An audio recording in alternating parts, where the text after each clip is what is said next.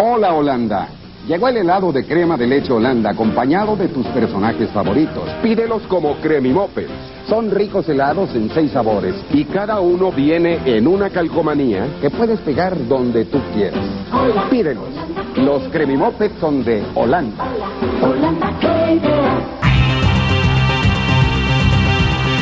Escritores. I'm Terry Moore, and you're listening to Comic Case.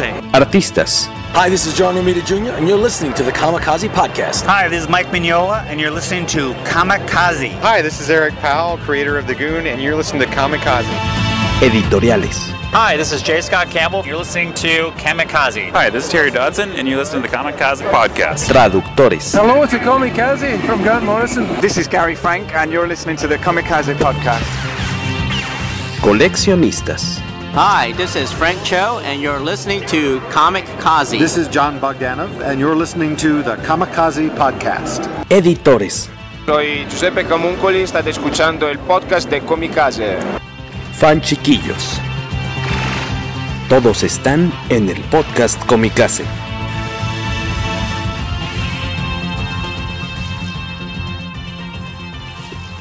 Hola, ¿qué tal? Muy buenas noches. Bienvenidos al poderoso podcast Comicase. Según esto, episodio 121, otro, fue otro de mis casos de, de dislexia.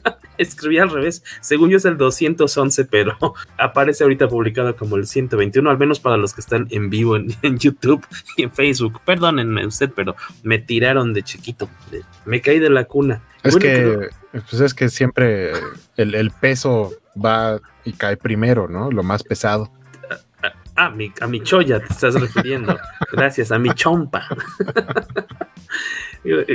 ya escucharon a Yahuaco buleándome, siendo el primero en, en abrir este, las hostilidades. eh, bienvenido, Joaquín. Hola a todos, ¿cómo están? Buena noche. Bienvenidos a todos los demás del otro lado y al señor Carlos Rambert también, que está acá con nosotros como cada miércoles. Hola, buenas noches. ¿Qué onda? ¿Cómo va su semana de trabajo?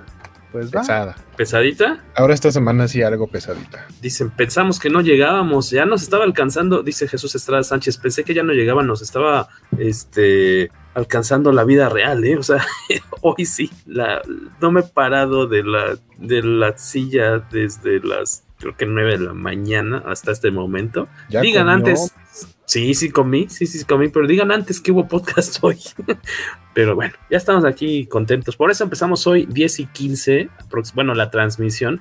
Gracias por su paciencia y eh, sobre todo para aquellos eh, niños héroes que se mantuvieron al pie del cañón y están ahorita al menos en en vivo. Y gracias a las hordas eh, de cientos y cientos que descargan cada semana el podcast Comicase en Spotify, iBox, i, iba a decir iTunes, i, Apple Podcasts, este, Google Podcasts y Anchor. Eh, hola, buenas noches a todos. Abraham Morales. Eh, que oigan, o, ojalá hoy no, haga, no, hagamos albures, dice Alberto Palomo. Se nos escapan, se nos escapan. No, no es. O en parte es por gusto, pero también es por descuido. Se te salen por la emoción. Este, pero gracias a todos. Tenemos primero eh, noticias. Saludos a Harry Sen, que también se va sumando a esta batalla. Eh, primero tenemos noticias para entrar en calor. Y después vamos a platicar un poquito de los cómics de What If. Estuvimos revisando algunos ejemplares. Es que también son, estamos hablando de cientos de números Sí. publicados. O sea, Fácil, fácil más de 200. Sí, Ahí estaba sí, revisando listas La- y creo que la solo el, volumen, solo el volumen 1 son como casi 50, pero estamos hablando de una época como todavía muy viejita. Sí. Eh, el, el volumen 2 son más de 100 y luego ha habido como diferentes eh, lapsos Etapas. donde han publicado más. Entonces sí, yo creo que 200 fácil. Sí, sí, sí. Digo, y seguramente ahí como incluso hay listas de los peores What If, ¿no? Publicados y de los mejores What If. O sea, obviamente no, no, no hay una media. no, no es que todos sean muy buenos, porque aparte, obviamente, eran distintos equipos creativos, ¿no? De, de escritores, de dibujantes. Este, y pues todo tipo de ideas se podrían encontrar ustedes en esos títulos eh, de Marvel. Pero vamos a empezar con las noticias. Saludos también a Víctor Alfonso Bonfil, a Miguel McFly, eh, que le cholean la sudadera a Waco, que es de Spider-Man. Ah, muchas gracias, sí. Ah, está muy bonita. Es de, es de Walmart, esta sudadera de hace ya unos años. Me gustó mucho. Es que esperan también que pronto regrese el prófugo del fisco. No le hemos preguntado si ya, ya está en condiciones, eh, pues tal cual, fiscales para estar de nueva cuenta. Ojalá sí. Vamos a echarle un, pues, Yo lo escucho en todos lados, menos aquí. pero con otro nombre. O, ¿Sabes qué? Yo creo que cuando tú lo escuchas en otros podcast, podcast eh, seguramente trae una barba y un bigote postizo, porque es lo que me quiero imaginar. No quiero suponer que nos está haciendo el feo específicamente nosotros. No, yo creo que yo creo que nomás es cuestión de preguntarle y, él nos dirá si, si, si, quiere estar de vuelta o cuándo más bien. Exactamente, a lo mejor nomás está como que pues calentando, tratando de encontrarse a sí mismo en otros en otros espacios, pues ya para venirse al mero mero, ¿no? Saludos a también. O por cigarros a Hong Kong.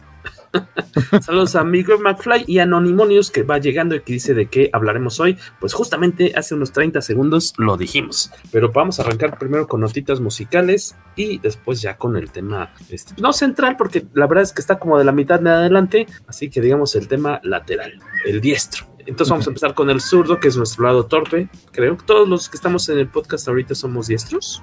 Yo sí. Tacha. Ah, a ver, ya que viene Felicia a saludar, ya está haciendo ruidos ahí. Perdone si se, me, si se coló ese sonido. Eh, Yo que era un niño del lado de Guaco. sí, no, sé que es común escuchar eh, niños gritones acá, pero eh, ya entraron a la escuela, entonces ahora se van a dormir temprano y ya a estas horas ya no están por acá. También usted. Este, porque eras tú o la opción era que, que aprovechando el regreso a clases, Jorge se compró una van y fue a secuestrar niños o algo así. hacer, La de, de Candyman. Em, pues arrancamos, yo creo que voy a alterar un poquito el orden de los factores, porque a fin de cuentas como hoy, caramba, como lo más, es que no lo vieron ustedes en el audio, pero mi, mi gatita se aventó un muy buen salto ahí como de normalmente, normalmente como de seis metros y atravesó un aro de fuego también. Normalmente no vemos las cosas en audio, no somos Daredevil. En sonar. Emanuel Cancino también saludos que hasta, que hasta que se le hace ver un podcast en vivo. Pues no es que te hayas perdido de gran cosa, pero pues, pero pues gracias por estar aquí. Óyeme, ¿cómo que no te has perdido de gran cosa? Así nos, así nos estás dejando más ganas de seguir participando, ¿eh? se van a ir, se, van a ir a hacer un retiro espiritual si los. Ajá. Este, pues creo que lo más noticioso de la semana fue, pues primero, y tiene relativamente pocas horas, entre comillas, este, el regreso de DC Fandom, este evento, esta, pues, pues no es una convención, este evento, este comercialoto, evento virtual, de, evento virtual comercialote de Warner que se hace por. ¿Este es el segundo año? ¿O el tercer? Segundo año, ¿no? Segundo este, que también pues, eh, es esta respuesta a no hay Comic Con, no hay evento donde Warner presencial pueda tener sus lanzamientos, sus grandes noticias, pues muy listos y con todo el presupuesto del mundo se deciden hacer un evento pregrabado con, una cantidad gigantesca de presentaciones, de, novedades, de detrás de cámaras y demás. El año pasado fue un exitazo porque sí fue trending topic como 48 horas, ¿no? Yo me acuerdo, dos días seguidos estaba ahí muy bien posicionado. Sí, no sé su pero creo que sí le pateó el trasero a la Comic Con virtual. pues es que, es que también, también, imagínate, el, el, presupuesto, que, o sea, la Comic Con solita, pues tiene un presupuesto así chiquilín, digamos. Eh, eh, todo lo que sucede en la convención eh, física, todo lo, lo, atractivo es porque obviamente llegan las marcas grandotas con los actores, con, con las series de tele, los trailers y demás, pero pues Comic Con es un, es una especie como de patronato, ¿no? bueno, es una eh, asociación no lucrativa, entre comillas, este, pero pues tampoco es como que tenga así los millones, billones de dólares. Y, y hizo un esfuerzo muy modesto en la Comic Con de San Diego el año pasado, haciendo paneles también pregrabados, creo que casi todos, eh, por medio de YouTube, pero pues en verdad la cantidad, creo que hasta nosotros nos, nos veían más ahorita en el, en el en vivo que la gente que estaba conectada a la convención de cómics más importante del mundo. Sí. Pero sí, pero pues sí, le dio dos, tres vueltas y varias patadas en el trasero, como dice Carlos Rambert, porque pues me imagino que eran millones de personas conectadas viendo eh, estas transmisiones 24 horas de novedades. Este, ¿qué vamos a poder ver? Y bueno, en primera, ¿cuándo es esta cuestión de DC Fandom Waco? Que, por cierto, el, DC Fandom del año pasado, el primero que hubo, fue el 22 de agosto, o sea, ya tiene más de un año que pasó. Y eh, originalmente iba a ser todo en un solo fin de semana, pero decidieron separar las cosas que tenían que ver más con cómics y para niños para el 12 de septiembre. Eso fue en la del año pasado. Este año, según yo, solamente están este, anunciando lo que va a pasar. Eh, en, más bien, nada más va a ser en un, en un solo día, porque incluso no dan más fechas, no dicen que vaya a ser eh, como un fin de semana o algo así, sino que es el sábado 16 de octubre de 2021. Eh, y pues por ahí van a estar presentando que cuando yo vi lo que van a estar presentando, dije, suena como a lo mismo que presentaron el año pasado, porque la mayoría son adelantos de cosas que presentaron el año pasado. Mm. Eh, por ejemplo, va a haber nuevo tráiler de, The Batman, de, la película con Robert Pattinson. ya pasó un año que vimos el primer tráiler de The Batman. Ahora vamos a ver un tráiler que suena que va a ser un tráiler pues, más definitivo, que va a mostrar algunas eh, cosas extra. Y eh, en, el evento este pasado, que fue CinemaCon, creo, ya se supone que ya hubo una proyección de, creo que tres horas. Le fue muy bien a las personas que la vieron. Eh, y se supone que no es la versión final, la que va a llegar a los cines, que la van a hacer, la van a editar para que queden dos horas y media. O sea que de todos modos va a estar un poquito extensa la, película. Pero dicen que le fue muy bien, por lo menos en esta primera presentación. Y en esta solamente vamos a ver nuevo tráiler. Eh, vamos a ver algo más que el teaser que salió hace un año de la Liga de Super Mascotas, en donde Dwayne Johnson la Roca hace la voz de Crypto. Solamente se vio un teaser. Ahora supongo que va a haber un tráiler. Es una película animada. Eh, viene Black Adam. No sé qué vayan a mostrar más allá de los animatics que dice primera, primera imagen oficial de Black Adam. Ya habían salido por ahí unos. unos Lo que pasa es que había salido arte conceptual tal cual. Arte conceptual de. ¿Cómo se llama este señor? El que ilustra.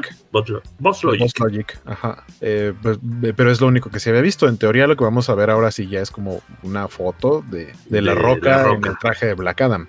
Eh, viene otro vistazo a The Flash. O sea, del año pasado vimos un vistazo a The Flash. Supongo igual que ahora va a haber más cosas. Tal vez, no sé si vaya a haber incluso un teaser, un tráiler o algo así. Eh, vienen eh, como escenas detrás de cámaras de Aquaman 2 y Shazam Power of the Gods, que por cierto ya terminó de filmar, se, anunció creo que hoy que ya terminaron de filmar Shazam, entonces todo lo que viene es postproducción. Um, ¿Qué más viene? De televisión de Warner vienen, ya saben, las nuevas temporadas de Batwoman Flash, de la segunda temporada de Superman and Lois, que por cierto la terminé de ver esta primera temporada, está en HBO Max, y qué joya, lo que es. Dicen que, está bien buena, ¿no? Lo que es que sepan hacer bien a Superman. Qué padre. Yo solamente vi el, primer episodio en un cuevanazo, creo que fue en cuevanazo, pero ya está en HBO, ¿no? sí, completa. De hecho está completa. ¿Cuántos episodios son más o menos? Ah, creo que son 10, no, son más de 10, son 15 episodios. Pura cosa bonita de esa serie hemos escuchado. No hemos tenido tiempo de, clavar el colmillo. ¿Tú, Carlos Rambert, has visto el primer episodio? No, solamente este, como pequeños videos. Como el, creo que le han visto todos, el siempre el de el traje me lo hizo mi mamá. Recopilatorios de, las pompis de Tyler. ¿Cómo es? ¿Hoichlin o cómo se.? Según, según yo es Hodgkin, pero. ¿Hodgkin? Eso es lo único que has visto, Carlos Rambert. Nada de contenido todavía. No, todavía no. Pero la verdad, sí, me da mucha curiosidad porque dicen que está muy padre y repiten esta cuestión que dice Guaco que qué padre ver a un Superman así en, la pantalla, ¿no? De, pronto, creo que, creo que mi único pero, y eso es porque eh, creo que en general tiene mejores efectos que la mayoría de las series de CW, eh, pero también es que creo que no todo, no tiene tantos personajes que requieran de efectos, porque solamente es Superman y todo alrededor es su familia y demás. Y en las demás series sí es como el, el héroe y sus 50 secuaces que también de alguna manera obtuvieron superpoderes. Creo que algo así le va a pasar a esta serie porque sí de pronto tiene como otros personajes, tanto héroes como villanos, que requieren de efectos especiales, pero los veo mejor. Creo que lo único que medio luego se, se como dicen que se le notan las costuras, es que el traje de Superman hay escenas en las que parece como de, de Rubies, esta marca gringa. Ah, de disfraces. De disfraces, ajá, así de pronto. Clásica. De pronto pareciera como que el traje tiene músculo, de ese músculo pachón, pero hay por ahí un par de escenas en las que sale este Tyler Hoechlin sin camisa y dije, ah, no, ma, no, no sabía que sí estaba así de mamado. Y yo así de, ok, entonces, o sea, con el traje se ve todavía más. No todo es relleno, entonces. No, no todo es relleno, pero. ¿Qué, esa sensación que sienten mis pantalones? Estamos contentos de ver a un buen Superman. Este, pero por ejemplo, cuando salió en Crisis, que lo pones junto a Brandon Routh, pues Brandon Routh es un tipo que aparte le ha de sacar como unos 10 centímetros. O sea, no se ve mal como Superman, Tyler Hoechlin, pero no es un tipo extremadamente alto o masivo como suelen en algunos casos presentar a Superman. Eh, creo que no está nada mal. Chequen Superman and Lois y van a presentar algo de la segunda temporada.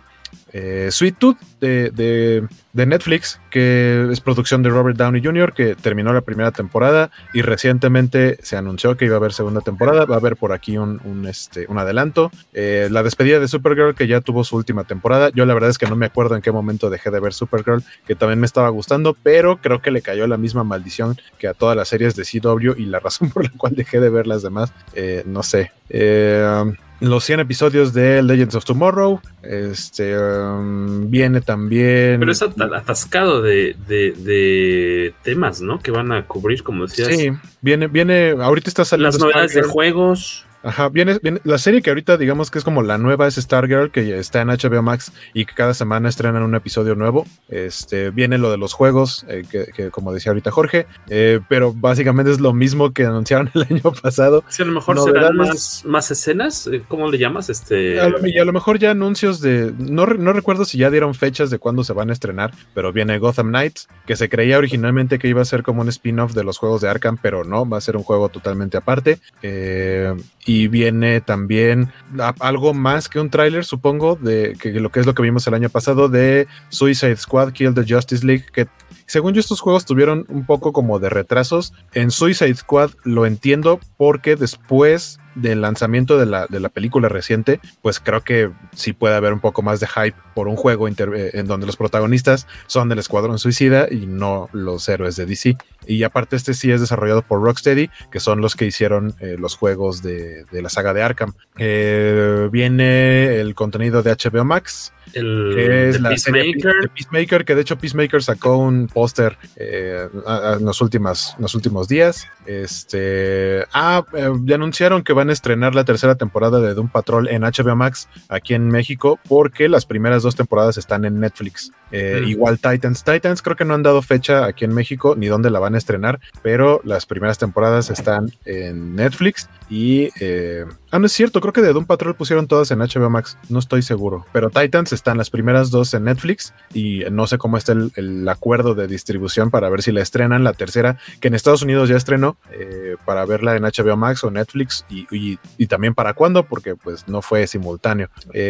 vienen las animaciones, quiero una serie de Aquaman Man, eh, la temporada 3 de Harley Quinn, que las primeras dos están en HBO Max. No llevo como tres capítulos apenas, la verdad está muy bonita la serie, está muy chida. Em, Young Justice, Young Justice eh, Phantoms, eh, que es la nueva, como la nueva temporada de Young Justice, que, a mí me gusta mucho esa serie.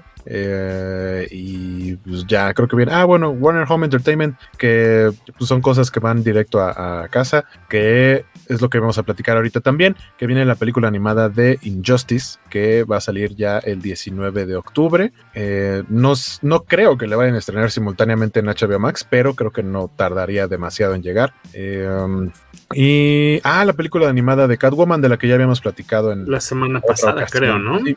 Pasada, antepasada, ya van sí, la que es como un anime. Lanzar exactamente el tráiler de Catwoman Hunted. Pues básicamente esto es, lo que, es lo que van a enseñar en fandom, que, que, como decía al principio, siento que mucho es como información del año pasado, pero con un poco Actualizada. Sí. ¿no? Ya con un poquito más de, de, avance. Y, y ahora sí que una pizquilla por ahí de, de, cómics, tal cual, impresos, que van a eh, presentar un poquillo de novedades editoriales en torno a Wonder Woman, eh, Batman Fear State, más cómics de Batman, cómics, más cómics de Batman, Batman Fortnite. Batman Furry State. Furry State, Fear State, Fear State. Eh, Black Manta también, novedades editoriales en torno a Black Manta y el regreso del Milestone Universe. Ustedes recordarán allá en los 90, eh, este universo eh, protagonizado por puros superhéroes afroamericanos, ¿no? Ahí estaban ¿Y latinos? latinos, Hardware, Static, ¿quién más estaba? Ah, no, me acuerdo de esos dos. Mm, era Icon. Yo, me, yo, me, acuerdo por aquí lo los vimos en un vistazo por el crossover de Mundos en Colisión. Exactamente. Cuatro tomos, ¿no? De Mundos en Colisión de Editorial Beat. Que estaban suaves hasta eso, pero es lo único que llegamos a ver en español, ¿no? De ellos. Sí. Entonces, para aquellos este, que se quedaron con un poquito de. aquellos nostálgicos de, de esa época del de, Milestone Universe, pues van a poder encontrarlo de nuevo porque ahí viene. Nos dice Palomo Alberto: Superman and Lois tiene gráficos de PlayStation 5. El resto de otras series de The CW son gráficos PlayStation 2. Yo, yo creo que eso es muy extremo. Creo que Superman and Lois tiene gráficos de PlayStation 4 y las demás de PlayStation 3. Creo que no hay. O sea, la diferencia no es tan lejana pero sí es mejor en Superman and Lois. Y a Lucar Sarturs, a mí me interesa, dice, lo que van a sacar del DC Medieval. Se ve, se ve interesante. A mí Fíjate, no había visto nada. ¿Qué es eso? Sí, salió un arte conceptual como de un arte. Tiene un nombre en específico, pero en donde todos los personajes de DC, los héroes, están como en la época medieval, así con armaduras y todo. ¿Como Cal? tipo como Superman Cal, es a lo que me recordó. Mm, ah, pues qué bonito. Bueno, ya, ya me imaginé los monos, ¿no? las figuras de McFarlane Toys. A ustedes que nos están escuchando y a Carlos Rambert también me gustaría preguntarle de lo que del listado este largo, pues porque es bastante nutrido que ahorita comentó Carlos Rambert, ¿qué es lo que te interesaría ver más? Si ese eh, sábado de octubre 16 prendieras tu compu, eh, ¿a qué contenido de DC Fandom le clavarías el colmillo? Mm, creo que me gustaría ver contenido de las películas animadas, a ver si, mm. valga la redundancia, me animo a ver unas. También hace mucho sentido que están como de capa caída las animaciones de DC. Antes eran como de lo mejorcito que tenían. Y a ustedes que nos están escuchando por ahí ahorita, los que están en vivo, porque pues, los que nos están escuchando después no los podemos escuchar, no los podemos oír. Eh, ¿Qué es lo que más les, les parece más atractivo de esta eh, cuestión de eh, DC Fandom, por favor déjenos ahí su comentario para poderlo leer. Eh, les recordamos cuándo es esto, el sábado que decíamos, 16 de octubre, y este evento virtual gratuito se va a transmitir en dcfandom.com, también en Twitch, en YouTube, en Facebook y en Twitter. Ahora sí que por todos los lados, por todas las caras, facetas mediáticas van a poder eh, darle seguimiento a esta a ese día que pues la verdad el sábado pasado no me acuerdo, pues aparte que estábamos encerrados, ¿no? En, plena pandemia, pues este yo me acuerdo que sí estuve yo estuve con, este conectado un buen rato pues viendo a ver qué, qué, qué nos lanzaban de viendo a ver. Yo me la aventé completo, que aparte viendo. Que aparte su, evento fue como de 24 horas, o sea, su, su, repeticiones, ¿no? Dos horario horas de su, horario de contenido fue 8 horas, pero lo repitieron dos veces, por lo tanto eh, duró, o sea, lo podías podías cachar como la misma información por si no te tocó verla, la podías ver en la madrugada. Sí, claro, si te tocaba el turno matutino en el Oxxo, ya puedes llegar a tu casa. Creo que estuvo bien, no sé si vayan a hacer lo mismo en esta ocasión. Creo que no estaría mal. No, lo han anunciado, pero yo supongo que sí, porque era muy cómodo. no puedes suponer que se van a sentar ocho horas seguidas.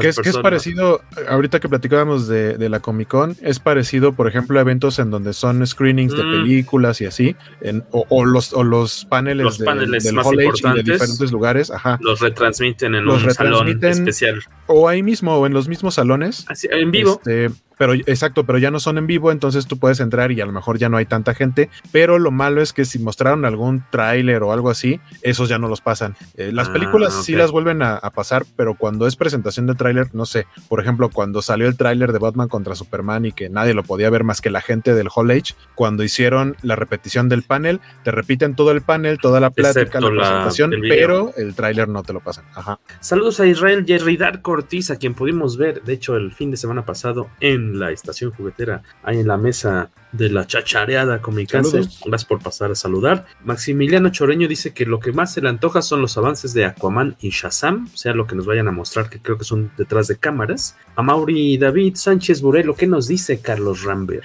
Dice, lo de Harley Quinn, Harley Quinn suena bien, aunque no sé si encaja en el cómic que está sacando de la serie. E igual, no sé si John Justice ya está en HBO Max. Según, pues yo, según yo, John Justice tiene similar a Titans, tiene como acuerdo con Netflix entonces, lo que hay de Young Justice, creo que solamente hay dos temporadas en Netflix. No sé si el resto está en HBO Max. Creo que no. Y nos preguntan que si no mencionaron los paneles. Creo que todavía no han lanzado, obviamente, la, programación como por horarios, así como bien definida, porque ves que aparte son distintos luego como escenarios, ¿no? Este, eh, ahorita lo que estuvimos comentando, pues es lo que lanzaron en el comunicado de prensa Warner hace 24 horas, 48 horas, pero todavía no está tan detallado porque falta a fin de cuentas este mes y, mes y medio para el evento. Seguramente en próximas semanas estará más desmenuzadita esta cuestión. De saludos, gracias por estar por acá. Eh, ¿Waco será un niño héroe nuevamente? Nos pregunta. Es que, es que hay que recordar que hace un año fue cuando tuvimos un en vivo en el que alguien me nombró niño héroe por haberme chutado todo el contenido de fandom. Ay, con razón me sonaba esa referencia, pero no me acordaba de que era cierto. que, que, hasta lo pusieron en Wikipedia. Que no sé si les no sé si les conté, pero alguien me contactó, creo, por Instagram o por Facebook, no recuerdo, pero alguien me contactó para decirme así de, oye, tú eres el que aparece en esta página de los niños héroes de Wikipedia y yo, oh, no sabía que eso seguía y me dijo, ¿tú lo cambiaste? Y yo, no, no lo cambié yo, pero fue por, por tal motivo, fue como un chiste y me dijo, ah, qué cotorro y ya me dijo, bueno, pero como luego me dedico a modificar o a editar posts de Wikipedia, lo voy a dejar como estaba originalmente. Y yo, sí, de hecho, yo, o sea, gracias, no, no sabía que todavía seguía ahí ese, ese chistorín. ¿Cuánto tiempo dices que fue después? No, neta, no, tengo idea. No, no me acuerdo, pero sí fue bastante tiempo lo que se quedó ahí ese. O sea, con un poquito de suerte apareciste en la tarea de algún niño flojo de primaria que haya copiado así literal. No, no sé. De Wikipedia. Ah, bueno, es probable, porque si fue en agosto. En septiembre saliste. En, si en septiembre, ajá, les encargan esas tareas. Es probable que yo aparezca en la tarea. Y algunos lo reprobaron en la historia por ponerte como uno de los niños héroes.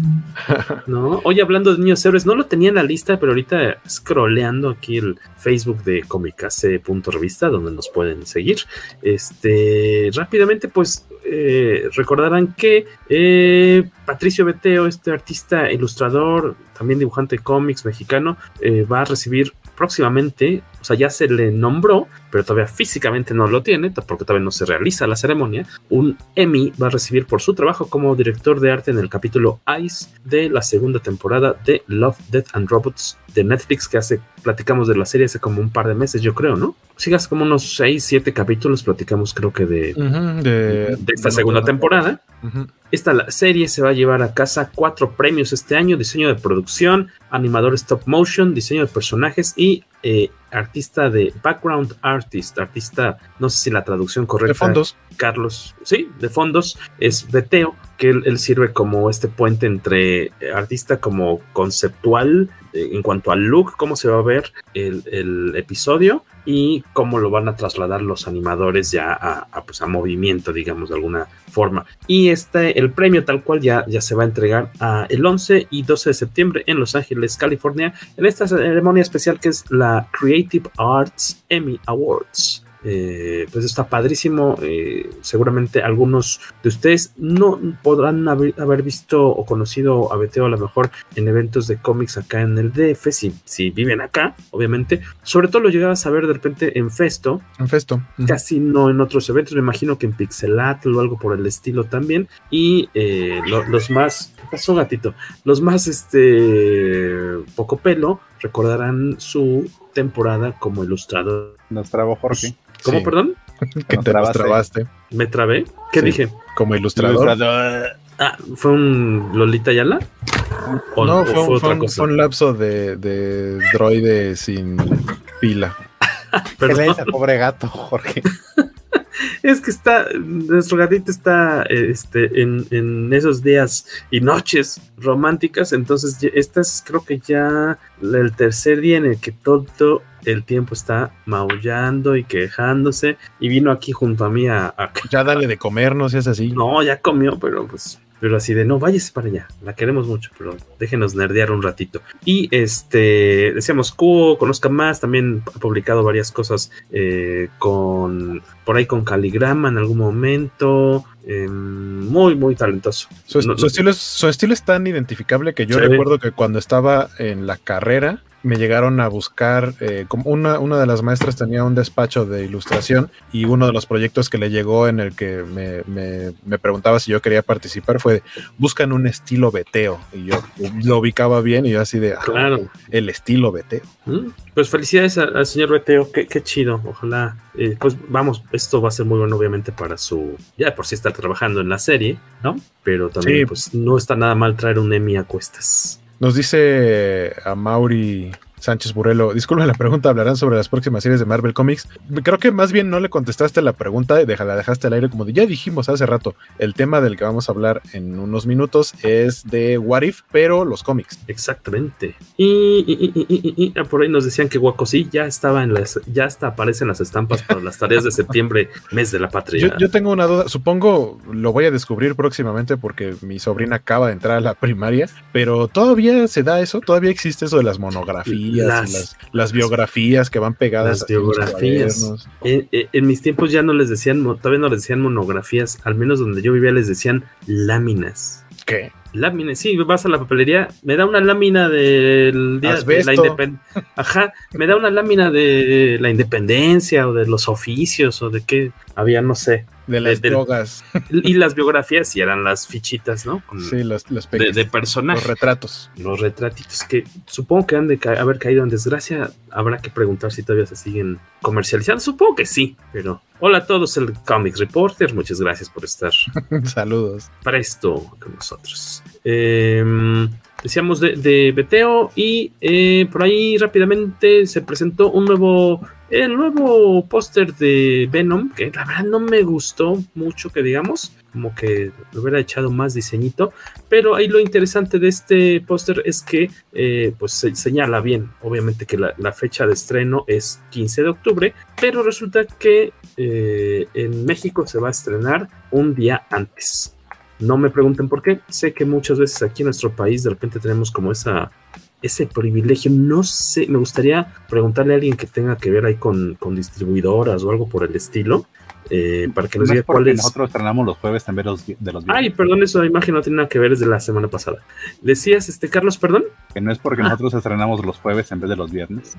Mm, ¿tú, crees, o sea, ¿Tú crees que nada más sea esa porque podrías decir, ah, bueno, ¿sabes qué? Ahora vamos a estrenar los miércoles y entonces te llevas de corbata a, a, a, medio mundo. Pero ¿crees que nada más sea por eso? O sea, porque estrenamos los jueves. Porque a lo mejor una película súper más importante que Venom, te voy a inventar algo de Star Wars o algo por el estilo. No creo que la estrenaran en México un día antes. Para nada más porque los es de medianoche. Sí, pero ahí está el póster para aquellos que. Es en el que no puede, en el que decía Cacha en su Twitter que no puede creer el cabello de Woody Harrelson. Está, está muy mal hecho el montaje, creo yo. Ajá, me puedo creer que simbiotes extraterrestres anden aquí dando poderes a la gente, pero no me puedo creer ese cabello.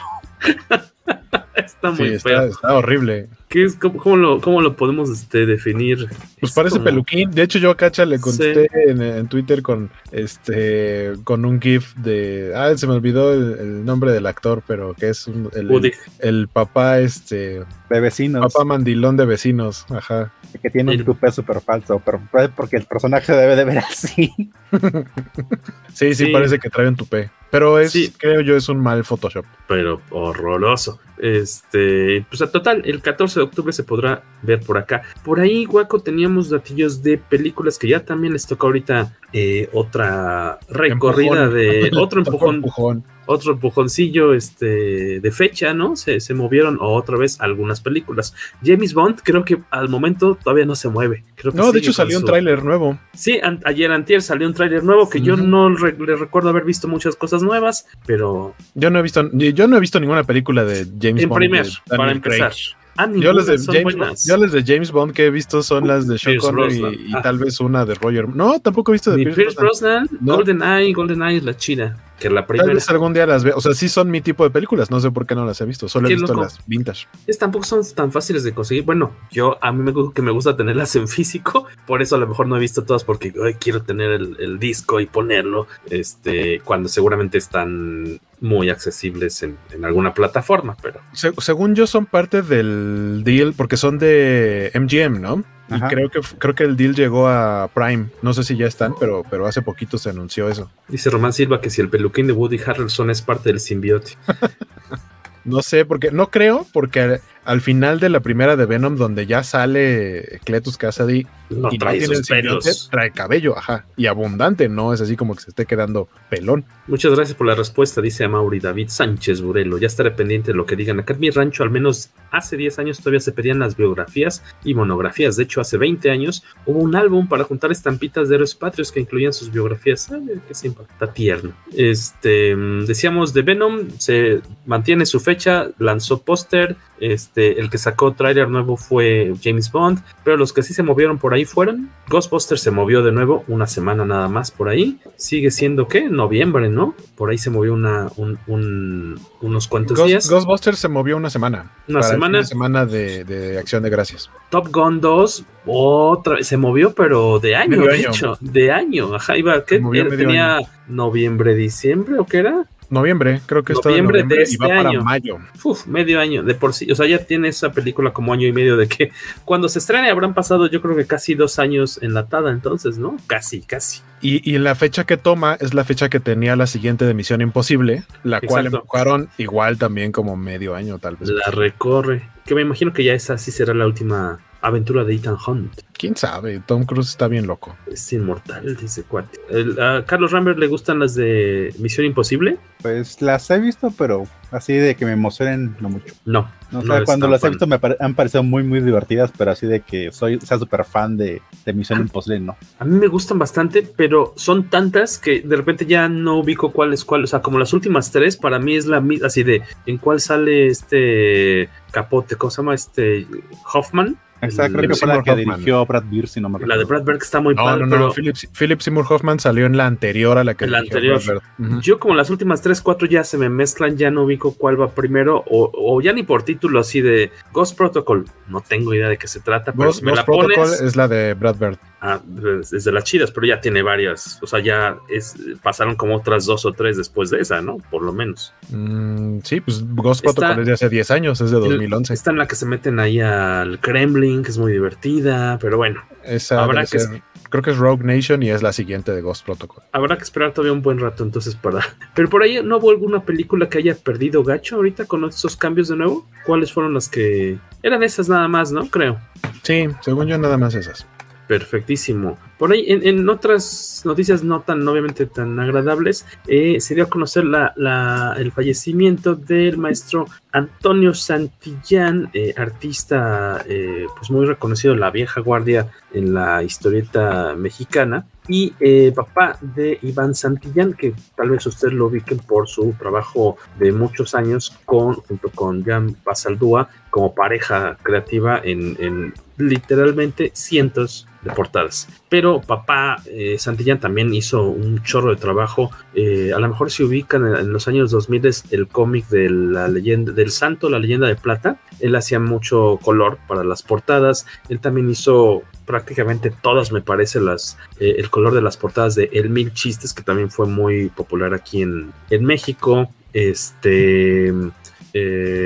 Él creó a este personaje de Kid Acero para Editorial Novaro, que era una especie de, como por ahí Everardo Ferrer lo, mencionaba en sus redes sociales hoy, pues es digamos como el, el, para nosotros sería, bueno, no para nosotros, porque a mí no me tocó jugar con Max Steel, pero es, sí, pues una especie de, de hombre de acción, ¿no? Eh, hecho aquí ah, en... Con su golpe kung fu. Con su agarre kung fu. Eh, Kira Cero, em, también estuvo dibujando eh, los cómics de Tarzán para Novaro.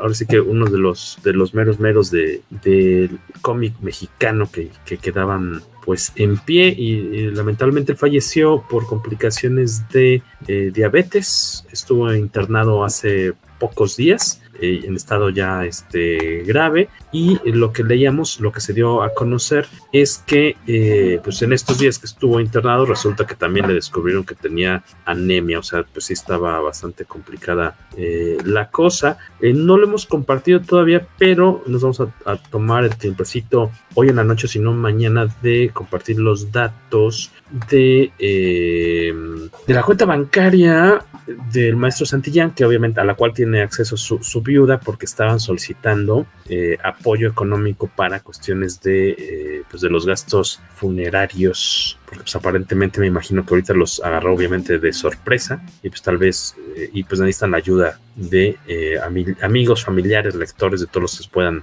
echar la mano para, para pues pasar un poquito más, pues menos difícil este, este trago amargo. Descanse en paz el, el maestro Antonio Santillán, 78 años de edad. Pasando a otras notitas eh, musicales, ya Waco, ¿pudiste ver yo empecé a verlo y no, me acuerdo qué pasó, que me distraje. Este, creo que pasó el gas o el señor de los gasnates. Eh, el tráiler de Helsion, que justamente la semana pasada estábamos platicando, ¿no? De, de, Lucas Marangón. De Lucas Marangón. Sí, que básicamente él y, un colega animador, eh, entre ellos dos, son dos personas nada más, montaron un, un tráiler que está en Vimeo, búsquenlo en las redes de Lucas Marangón, los pusimos la vez pasada, está como Lucas Marangón Art eh, y, creo que está diferente en, otro lado. En, Twitter o en Instagram ahí lo pueden encontrar, puso el, link a, Vimeo en donde pueden verlo, eh, está bastante bien hecho. La idea de Lucas de presentar este tráiler es que lo vea, o sea, como presentarlo, tener un, algo que presentar con algún estudio de animación y poder producir la animación. Porque realmente más que eh, animación como tal o como una animación final, es una especie de animatic en donde mm. se muestra más bien un poco de la historia, de los personajes, del diseño de, todo, ¿no? desde los ambientes, las ciudades, eh, los trajes, que creo que es como lo, el fuerte visualmente, el diseño de los robots que hace que hace Lucas está súper chido.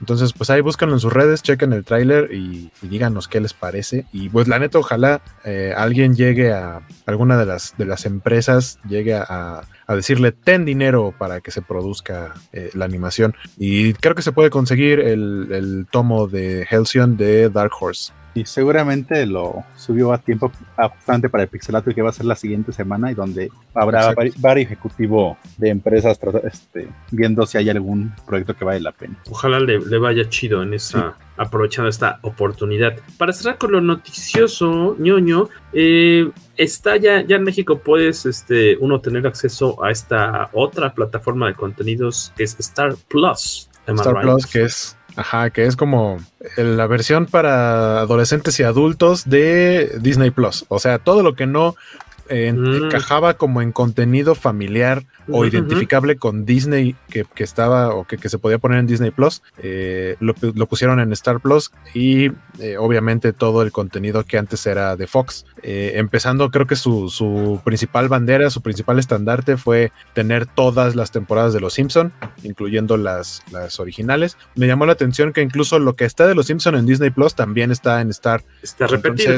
Ajá, para no, para no tener como que cambiar de una u otra plataforma. Eh, y aparte va a tener lo que se va a estrenar nuevo, que recordemos que hay una retomaron las voces o algunas de las voces originales de Los Simpson para las nuevas temporadas. Entonces, eso igual y es interesante de observar. Están las 10 temporadas de Futurama, eh, películas, por ejemplo, como decía, que no encajaban dentro del perfil de Disney Plus, como Deadpool y Deadpool 2, obviamente. Está Logan, Está, hay otras eh, propiedades, ah, hablando ya como de temas ñoños o basados en cómics. Está Daredevil, la de Ben Affleck, está Incredible Hulk, está, eh, ah, platicábamos que está el Punisher Vintage de Dolph Lundgren, está la película de 1966 de Batman con su doblaje original, bastante chido. Ay, qué padre. Me sorprende, sería una grata sorpresa, porque ahorita no está, que en algún momento llegaran a poner la serie, porque hay que recordar que de hecho, por ahí alguien me preguntaba que por qué estaba Batman en, la, en Star Plus y por qué no es, debería estar en HBO Max.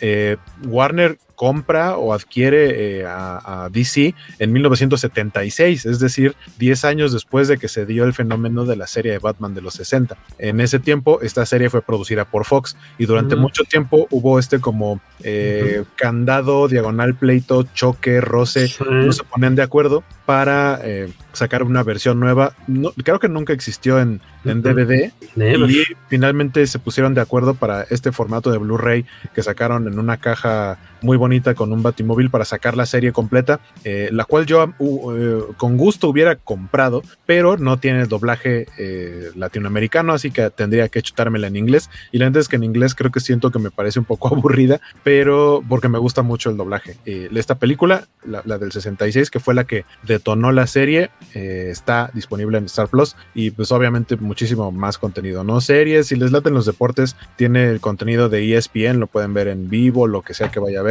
el tenis, eh, la NFL, la NBA, eh, la Europa League, porque la Champions League la tiene en exclusiva HBO Max, para desgracia de los oídos de algunos, porque la verdad es que a mí no me gusta el equipo de, narradores que tiene HBO, que básicamente se llevó a los que eran de Fox.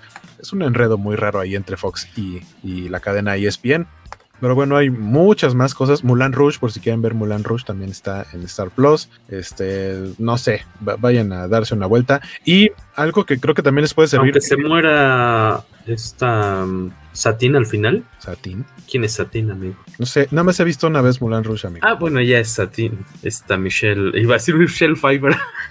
esta, esta, la ex esposa de Tom Cruise, se me fue su nombre. Nicole Kidman. ah, ah, ah. Ya vayas a dormir, tío. Sí. La ex esposa de Tom Cruise. Exacto. Bueno, ¿cuál de todas, no? También estuvo casada la de. Katie Holmes. La de Batman. ¿También fue su esposa? Sí. Nada más era su novia. No, no También es su esposa. Sí. Hasta la metió en su secta. ah, y, siento que no dieron información completa porque cuando dieron la información de los precios decía cuánto te iba a costar mensualmente solo Star Plus, cuánto te iba a costar anualmente solo Star Plus y cuánto te iba a costar en combo si lo querías junto con Disney Plus, pero mensualmente. Entonces, por ejemplo, en el caso de, quienes pagamos la anualidad de Disney Plus, pues era como, ¿y, nos, y para nosotros no hay combo o qué? Mm. Nunca lo explicaron. Y de hecho, a la hora de, si, si, si, tú te querías registrar, te preguntaba, eh, ¿ya tienes cuenta de Disney Plus? Pon aquí tus datos para que continuemos con el proceso de pago. Y nunca antes de que tú digas voy, nunca te dicen cuánto te va a costar. Ah, pero al final, cuando pagas, ya te mandan un correo con el desglose y lo que hacen es que te aplican más o menos lo del combo, pero es como si pagaras la mensualidad proporcional de Star Plus si es que ya tienes cuenta de Disney. Y entras con, la con el mismo usuario y contraseña de Disney, entras a, a Star Plus. Pero Mensualmente creo que cuesta 199 pesos solo Star Plus. En combo pues, claro. En combo cuesta 250 pesos. Disney Plus más Star Plus. Y digamos que de esos 259 pesos te restan lo de Disney Plus si ya pagaste la anualidad. Y el cargo final, si quieres agregar Star Plus ya teniendo Disney, es de 115 pesos. ¿Te lo cobran cada mes o te deja ir todo el, año de... No, no, no, es mensualidad. Sí, mensualidad de 115 pesos. O sea, obviamente ahí te dice que es un cargo recurrente, pero si, si tú contrataste ahorita y mañana cancelas, te dejan todo el mes, pero ya no te vuelven a cobrar en automático el siguiente mes. Oh. Oye, pero tú ya tienes ese. sí, la, neta dije, eh, nomás porque quiero ver cuánto cuesta la mensualidad y ya, o sea, es eso. Pero tienes un mes. Es de Ajá, dinero. Nada más septiembre. 115 pesos si ya tienen Disney Plus. Yo no quiero contratar Disney Plus, dice Alberto Palomo, pero Star Plus tiene Alien Predator, el, plan el planeta de los simios y los expedientes secretos X. Lo contraté porque el ratón me tenía agarrado de los blanquillos. Ah, es cierto, tiene, tiene todas esas eh, franquicias que acabo de mencionar, están todas ahí en Star X-Files. X-Files ya nos ha tocado verlo. ¿Dónde estuvo? Estuvo en Amazon, estuvo en Claro, estuvo en ahora en Star Plus. Ah, pues lo mismo, por ejemplo, con How I Met Your Mother, ah, está completa también en Star Plus. O sea, recién la quitaron de Prime, pues porque iba a llegar a Star Plus. Ok. Creo, creo, creo que también Malcolm el de en medio, ¿eh? Según yo, también es el mismo caso. Pues vayan haciendo ahí sus cuentas, ver este qué, qué atún es el que les acomoda mejor para que pues en su bolsillo, de su bolsillo puedan salir las suficientes, los suficientes dragmas para poder pagar tanta plataforma de este contenidos eh, audiovisuales. Eh, así cerramos con las noticias noticiosas, siendo ya 50 minutos de transmisión para eh, platicar sobre What If. Eh, obviamente la serie de, tele, la serie más bien de, pues, de Disney Plus ya va en su tercer capítulo, si no me equivoco, que no he visto el tercero, que dice que está buenísimo, el de Doctor Strange, ¿no? Pues a mí no me gustó mucho, la verdad. Ah, este es el cuarto, el de Doctor Strange es el cuarto episodio. Ah, el tercero es el de la muerte de los Avengers. La muerte de los Avengers, ajá. Ah, caray. Ah, sí, sí, sí, claro, en el que este hay un personaje que está eliminando a todos los Avengers. A todos los que están en la lista, sí.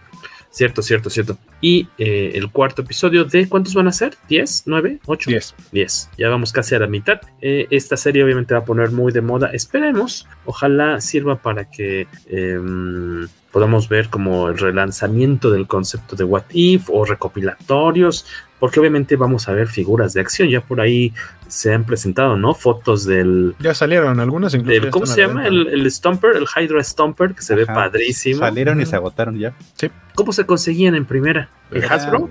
Hasbro. ¿Amazon? ¿Pero físicas o, o, era como preventa? Ah, todo en línea. Todo en línea. Y se ven muy bonitos Muy padre. incluso, hay, incluso hay Funko Pops. Yo el que recuerdo haber visto a esa T'Challa como Star-Lord está como Funko Pop. Y creo que ese, esos no, no se agotaron como los Marvel Legends, creo. De hecho, rápidamente, si, si están viendo la serie de, tele, la de Disney, en los créditos podrán checar por ahí en el, en el equipo de algo así, creo que dice 3D Modeling o 3D Animation, eh, que es un equipo muy chiquito, es como de cinco personas como que hacen el, diseño 3D de los personajes que vas a ver a cuadro.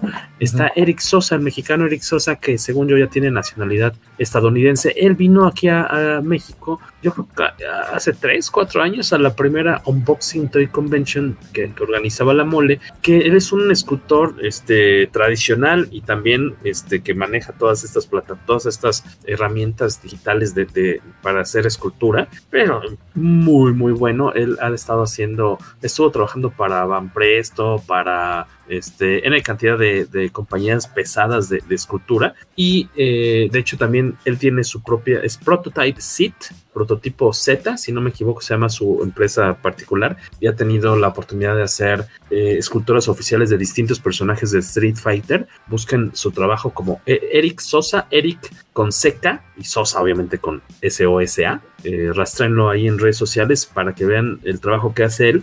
Y curiosamente hace como medio año, yo creo, un poquito más tal vez, eh, yo lo tengo amigo eh, de amigo de Facebook por esa ocasión que tuve la oportunidad de conocerlo en unboxing. Y eh, un día dijo que estaba muy encantado, que no podía decir qué iba a hacer, pero que el sueño de su vida era trabajar en Marvel y ya se lo había hecho. Y hasta hace poco que salió la serie ya pudo decir que pues que él está este como parte de los escultores de los personajes y me imagino que es como este esta escultura pues conceptual digamos, ¿no? Como estos como turnarounds o algo así, me imagino, de cómo se van a ver los monos este adaptados a este estilo muy bonito visual que están manejando en, Disney Plus para, para What If y ya después los transforman a pues animación, digamos, por, de, por decirlo de alguna forma, y chequen su, su trabajo. Em, eh, What If, como decía Waco al principio, son, es una serie de, de cómics publicados por, por Marvel eh, a lo largo de mucho, distintas etapas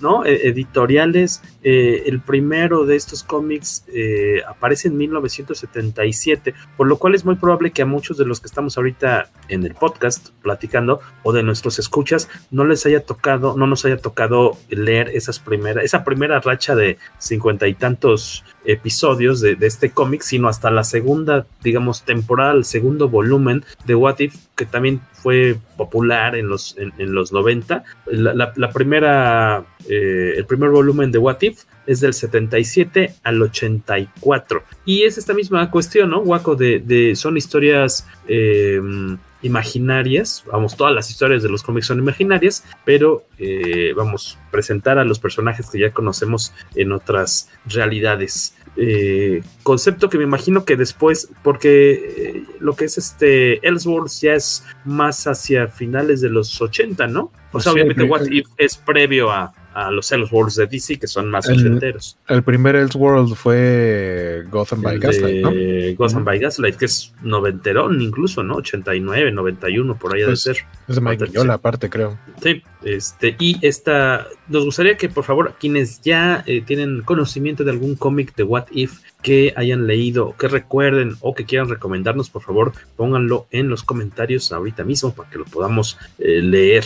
Eh, como decíamos, el primer, eh, la primera temporada, volumen de What If, fueron 47 números publicados entre el 77 y el 84. El primero de estos, de estas historias locochonas imaginarias, normalmente son presentadas por The Watcher, este eh, por Watu, este personaje que pues todo poderoso, pero que no puede más que eh, no intervenir, solamente sirve como hay como narrador, como host del cómic. Eh, el primero de estas historias fue ¿qué habría, what if, qué habría pasado? Y sí, y si Spider-Man se hubiera unido a los Cuatro Fantásticos, y así hay un chorro de, de mm, cientos, vamos, de, de, historias, y que por cierto, ahorita me acordé por ahí, no, no acaban de develar hace poco un, un Watcher, este, de Hasbro, de Haslabs o algo así. Pues Galactus el... ¿no? Sacaron el Galactus, pero también creo que sacar, van a sacar una nueva figura, que de hecho había quejas porque la cara no les gustaba mucho, creo que el rostro este, no, no les convenció mucho a los fans de Marvel eh, Legends. Pues tal cual de Marvel bueno, Legends. Regresando. Las, las, figuras de la serie son para construir, traen las piezas para construir a Watu, son de Buff, Alba. Build a Figure. Es que es, es, muy bonito que creo que el diseño es así como, pues todos los Watu son cabezones, ¿no? Pero me refería a que, a, a que el que creo que dices tú, el que es el buff, el build a figure, uh -huh. según yo es como diseño, o sea, como el tipo de, como el dibujo ya kirvesco, ¿no? Uh -huh. Porque el que sacaron ahorita nuevo tiene un rostro más, este, pues sus facciones son más realistas, digamos, por decir de alguna forma. Eh, el segundo volumen de eh, What If en su vida editorial es del eh, decíamos, uno es del 77 al 84, hay una pausa de 5 años, se publican 47 números y eh, después del 89 al 98, que seguramente es el que nos tocó ver a muchos en tiendas de cómics. En mi caso, yo lo llegaba a ver de repente en, en el Sanborns. Ustedes, este, ¿cuándo tuvieron su primer acercamiento con What If, jóvenes eh, Carlos y Guaco? Yo en novedades en los cómics del Hombre Araña, de vez en cuando publicaban un What If. En los cómics del Hombre Araña de novedades, de repente publicaban What If. Ah, por ejemplo, ¿qué hubiera pasado si, si, si Spider-Man se hubiera quedado con la gata negra? Si Spider-Man no se hubiera o se hubiera, se, dijiste. Se hubiera. Ah, se hubiera, yo dije. Sí, recuerda que no se casó con la gata negra. Sí, sí, sí. Dije, hoy, hoy, estoy descubriendo cosas que no sabía. Entonces, ese tipo de historias sí llegan a publicarse en español. Uh -huh. Aquí para los lectores mexas. Y en tu caso, Carlos, este Guaco. Pues tal cual, de, de el cómic que elegí, no sé si haya sido el primer What If que leí, pero es probable porque eh, fue de lo primero que publicó Editorial Televisa. Y antes de eso no recuerdo haber, o sea, lo único que coleccioné de, la, de, de, novedades y esas editoriales nunca me tocó. Yo fui de Editorial Vid para acá.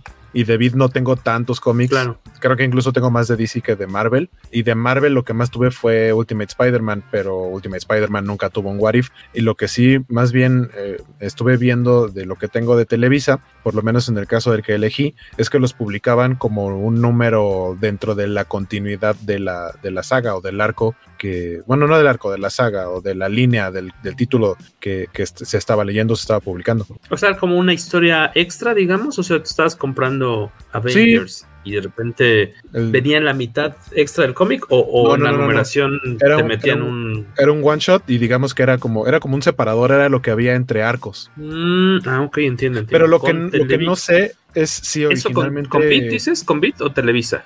Televisa. Lo que no sé si originalmente okay. ese cómic sí formaba parte de esa numeración o si Televisa dijo aquí lo vamos a poner. Según yo sí formaban parte de la numeración, ¿eh? No, creo que lo saltó, porque yo también tengo ese número, este, y, y creo que también ese número era como uno de los especiales que, este, que tuvo Wati por esa época. Josué Carmona desde Canadá, nuestro único escucha en Canadá, muchas gracias. Me parece, dice, haber leído alguna vez un What If de Punisher, un poco más violento y loco de lo normal, mientras que el señor Jesús Estrada Sánchez dice, eh, recuerda el What If Invisible Girl Married the Submariner. Rodrigo Díaz, ¿qué nos dice Carlos Rambert? Nos dice, yo me acuerdo haber leído un What If de dos números relacionados con Avengers Galactic Storm. En ese entonces me pareció muy bueno. Yo me acuerdo que a mí me los prestaba de repente, no es que tuviera muchos, pero mi primo José Luis compraba constantemente cómics ahí en el, lo que era Comic Castle Trico, pues, en Zapata, este, y llegué a leer, no muchos, pero se me hicieran las como cosas muy simpáticas porque aparte eran tal cual como decían por ahí, pues eran one shots, no este era un chascarrillo, de repente algunas cosas sí como mucho más interesantes, más, más pensadas, este que eh, terminabas de leer en una sola sentada y a lo que sigue, ¿no? A ver qué, qué te presentaban el, el mes siguiente. Eh, decíamos, en, eh, haciendo sumas, son 47 números, luego son 115 números los noventeros que, que podrán ustedes haber recordado ver en, en, en su tienda de confianza eh, favorita, y ya luego después eh, cae, ahora sí que de, de gracia el título, en el 98 desaparece casi por una década y hasta el 2005 se lanzan seis números de What If, pero como una especie de, de digamos, como de miniserie, también de, de one shots.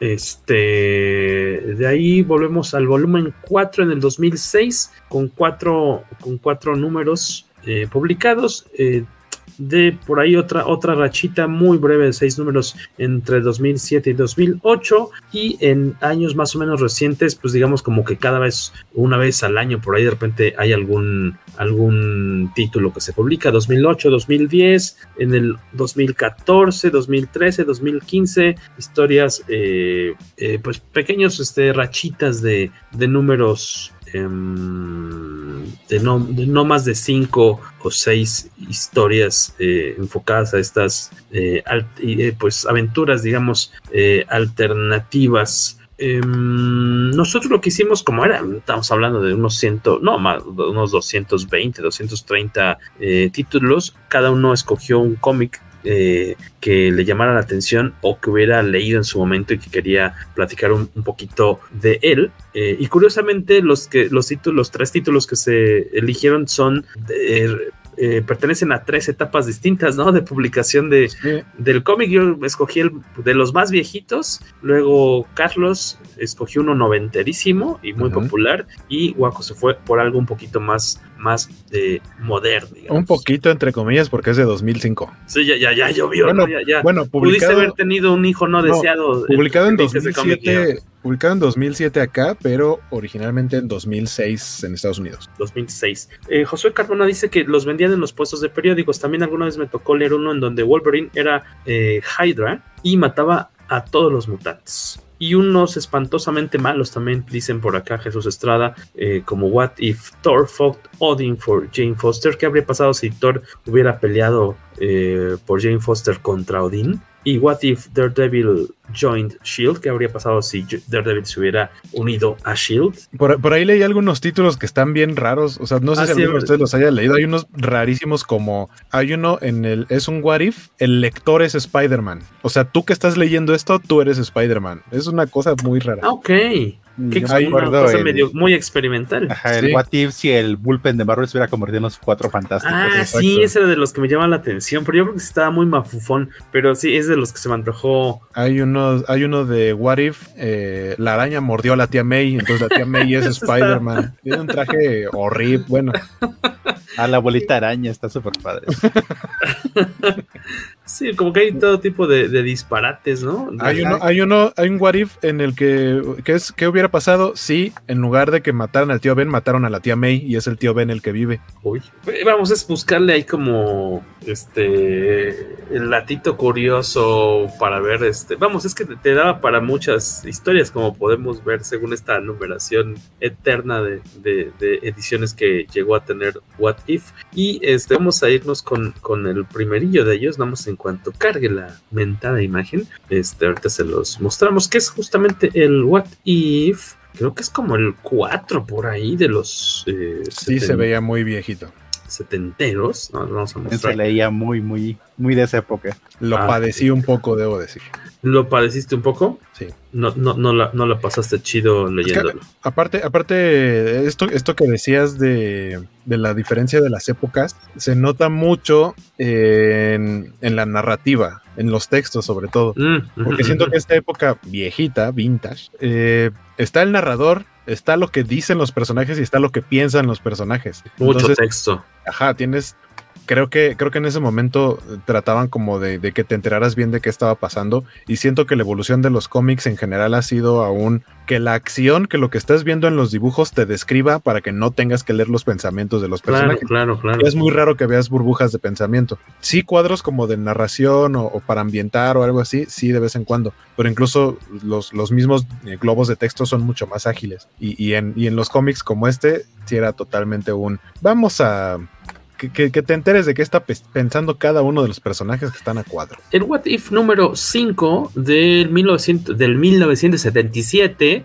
What If Captain America no, se hubiera, no hubiera que desaparecido eh, durante la Segunda Guerra Mundial. Eh, ahorita cada uno dirá qué le, le pareció este, este cómic, porque em, eh, a cargo de Don Blood es el escritor, el arte de George Tosca, que me gustó en partes me recuerda un poquito como a, a, John Buscema de repente, pero también vamos son son un poco a Kirby me parecía.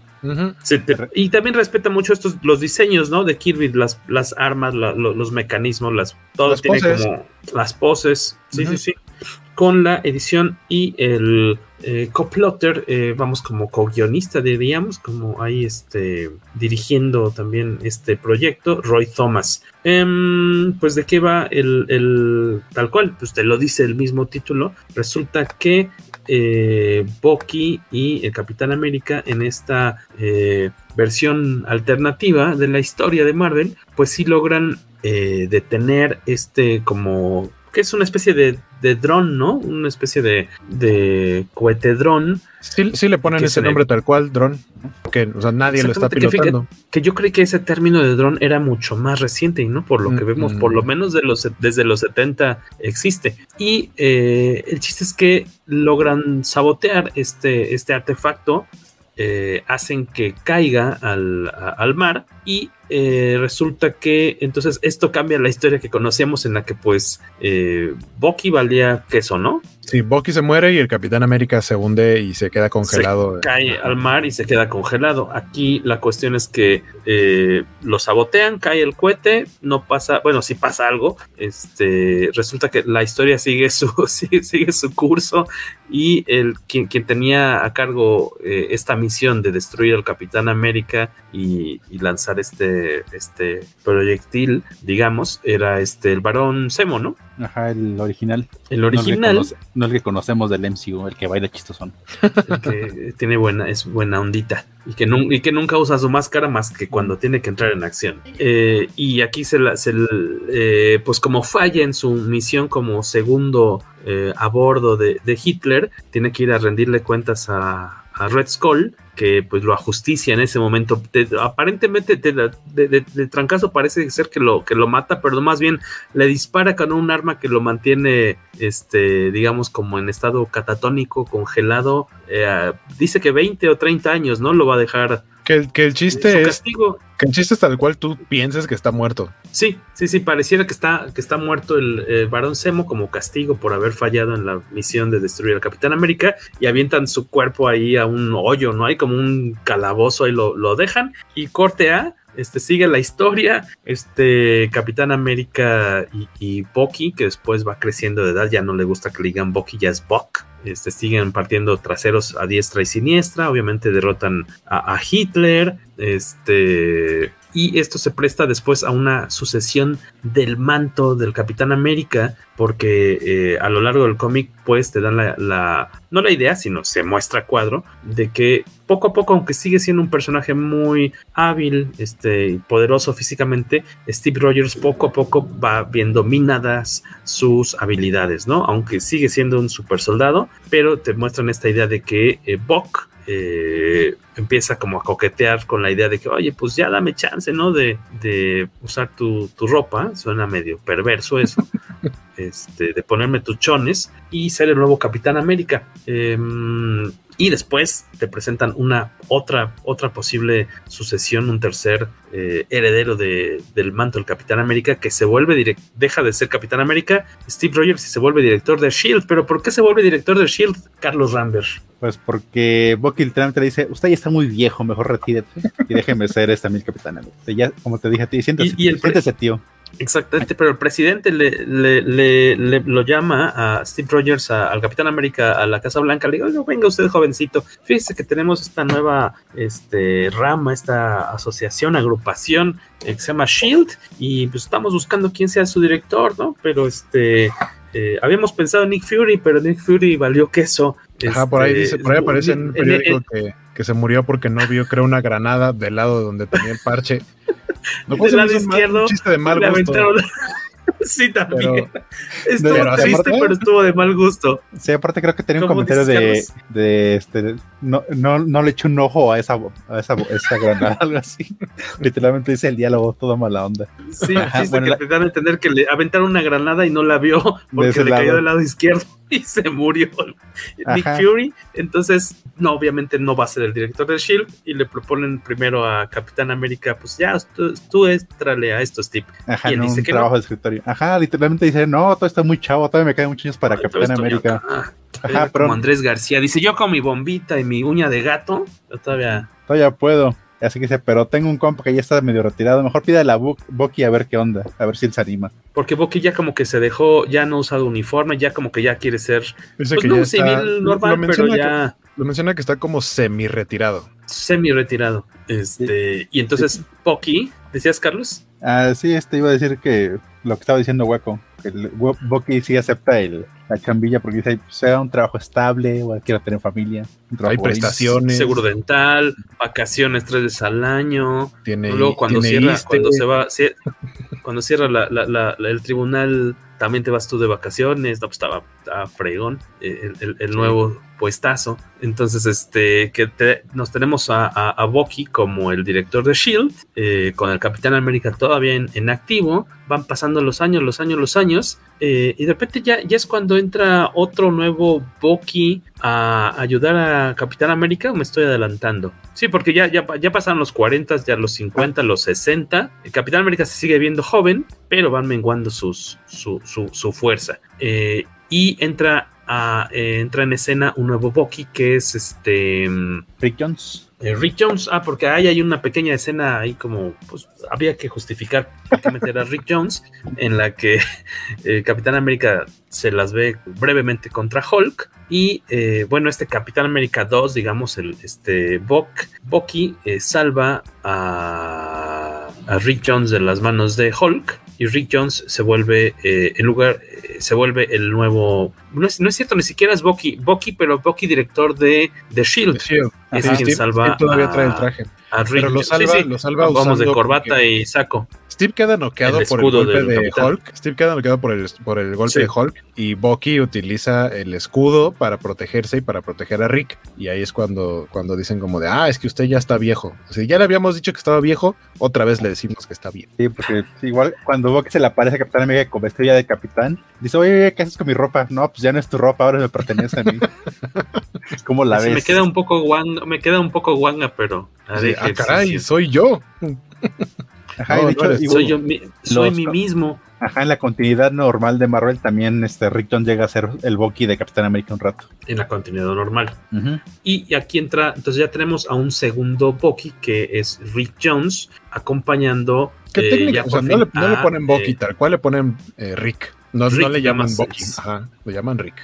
Sí, porque aparte es de. Si no, me, si no me hacen su Bucky, voy a revelar su secreto. aparte es de. Ah, y aparte sí es como muy curioso de. Somos una agencia de espías, no podemos matar al soplón este y, y librarnos de. Ponerle zapatos de cemento y ya. Sí, pero en vez de eso, no, tiene razón, nos puede, nos puede este, delatar, mejor nombrémoslo Bucky. Eso fue lo más modo que se me hizo del cómic. a, a mí, sin albur, se me hizo un poco largo. ¿El cómic? Sí. Ah, sí, sí, estoy de acuerdo. Tiene cosas bonitas como esto de la sucesión de. Se me hizo como lo del fantasma que camina, de que hay un momento en el que del Capitán América original al segundo la gente no se da cuenta de que es otra persona, entonces podría darte la idea que son, como en el fantasma, se supone que siempre ha sido el mismo, aunque en verdad se va muriendo uno y llega el sucesor o el hijo y demás y así, entonces para los habitantes de, la isla o, de los enemigos de, del fantasma es inmortal porque siempre es el mismo. Y me gustó esa cosita de, de ser sucesor de Capitán América y nadie se va a dar cuenta de que es otra persona. Ahí a cuadro estamos viendo cuando se despachan a Barón, al Barón Semo eh, por haber fallado en su misión con una pistola totalmente Kirby, ¿no? Llena de cositas que innecesarias pero bonitas. De, de remachitos y demás cositas. este mm, eh, y, básicamente es esta cuestión de que eh, tenemos esta nueva generación de Capitán América con Bucky y de repente empiezan a, coquetear ya en los que son como los años 70 de que, eh, oigan, pues es que surgió una nueva asociación criminal que se llama Hydra y este hay que detenerlos. pero te empiezan a jugar con que el líder de, de Hydra es un personaje del pasado. Entonces, este, yo por un momento hasta dije, ah, no manches, no se hasta dijo, creo que la conclusión a la que yo llegué era la más tonta porque yo de repente dije, ¡Ah! no se murió Nick Fury, Nick Fury se está vengando por algo y él es el, también, también líder de... Lo mismo. También pensaste, ah, bueno, y jamás pensé en lo más obvio que era el villano al que congelaron, dejaron catatónico, olvidado, quién sabe dónde, 20, 30 años y que regresó y ya es otra persona y que solamente lo puede, aparte, lo más lógico dentro de, del cómic es que eh, cómo descubren eh, que el, el, líder de Hydra es el Barón Zemo por su acento alemán, que nosotros no podemos leer en los cómics, pero sí lo pueden escuchar los personajes dentro de su universo. Le dicen, pues sí, claro, te, esa voz la reconocí, ese acento. Sí, es, este, eso creo de... que es creo que es un mal un mal uso de guion cuando estás escribiendo cómics o libros en general, cuando es texto y de pronto dicen, ah, claro, reconocí su voz, no mames. No nos hagan esto. es, es, chistoso porque yo de repente, o sea, sí se me fue por que, que 30 páginas atrás se había quedado el varón olvidado, parecía muerto, y yo, yo me estaba yendo con la idea de que era este Nick Fury regresando a la muerte, quién sabe por qué a vengarse, no sé, de que lo había olvidado su patria o no sé. De hecho, quienes están ahorita en el en vivo eh, o están viendo este video después, pueden ver la viñetita en la que están dando la muerte, la noticia de la muerte de, de Nick Fury y su granada que la aventaron del lado cucho. Eh, y este, más o menos, si no queremos echarles a perder el, el, el, el final del cómic, eh, para que puedan rastrearlo, a ver si les, les late la idea, que creo que ahorita los que les platicamos más o menos es como el, como el 75% más o menos de la trama, todavía queda un, un cacho de cosas que les pueden llegar a, a, a sorprender, eh, porque esto sigue avanzando un poco más todavía, ¿no? Sobre personajes que quién, aparecen personajes que aparecen, este, eh, quién podría ser o no el Capitán América, este, quiénes dejan o no de ser Capitán América. Como hay eh, viñetas en más... las que, como hay viñetas en las que Watu parece el profesor X y otras donde parece Wilson Fisk. sí, es cierto, hay uno que se ve como gordo, ¿no? Una Ajá. toma como de paja, de Ajá. pista de pájaro, porque es una toma de pájaro, yo todavía lo hago así. Este, es que aparte, en la que no se sé, ve como. Ajá, no sé cuándo Watu, Watu, empezó a hacer el, el monito cabezón que todos conocemos, porque igual así aparecía al principio de los cómics, cuando aparecía la primera vez con Galactus, igual estaba así el señor medio, este, como un profesor Javier pasado de tamales.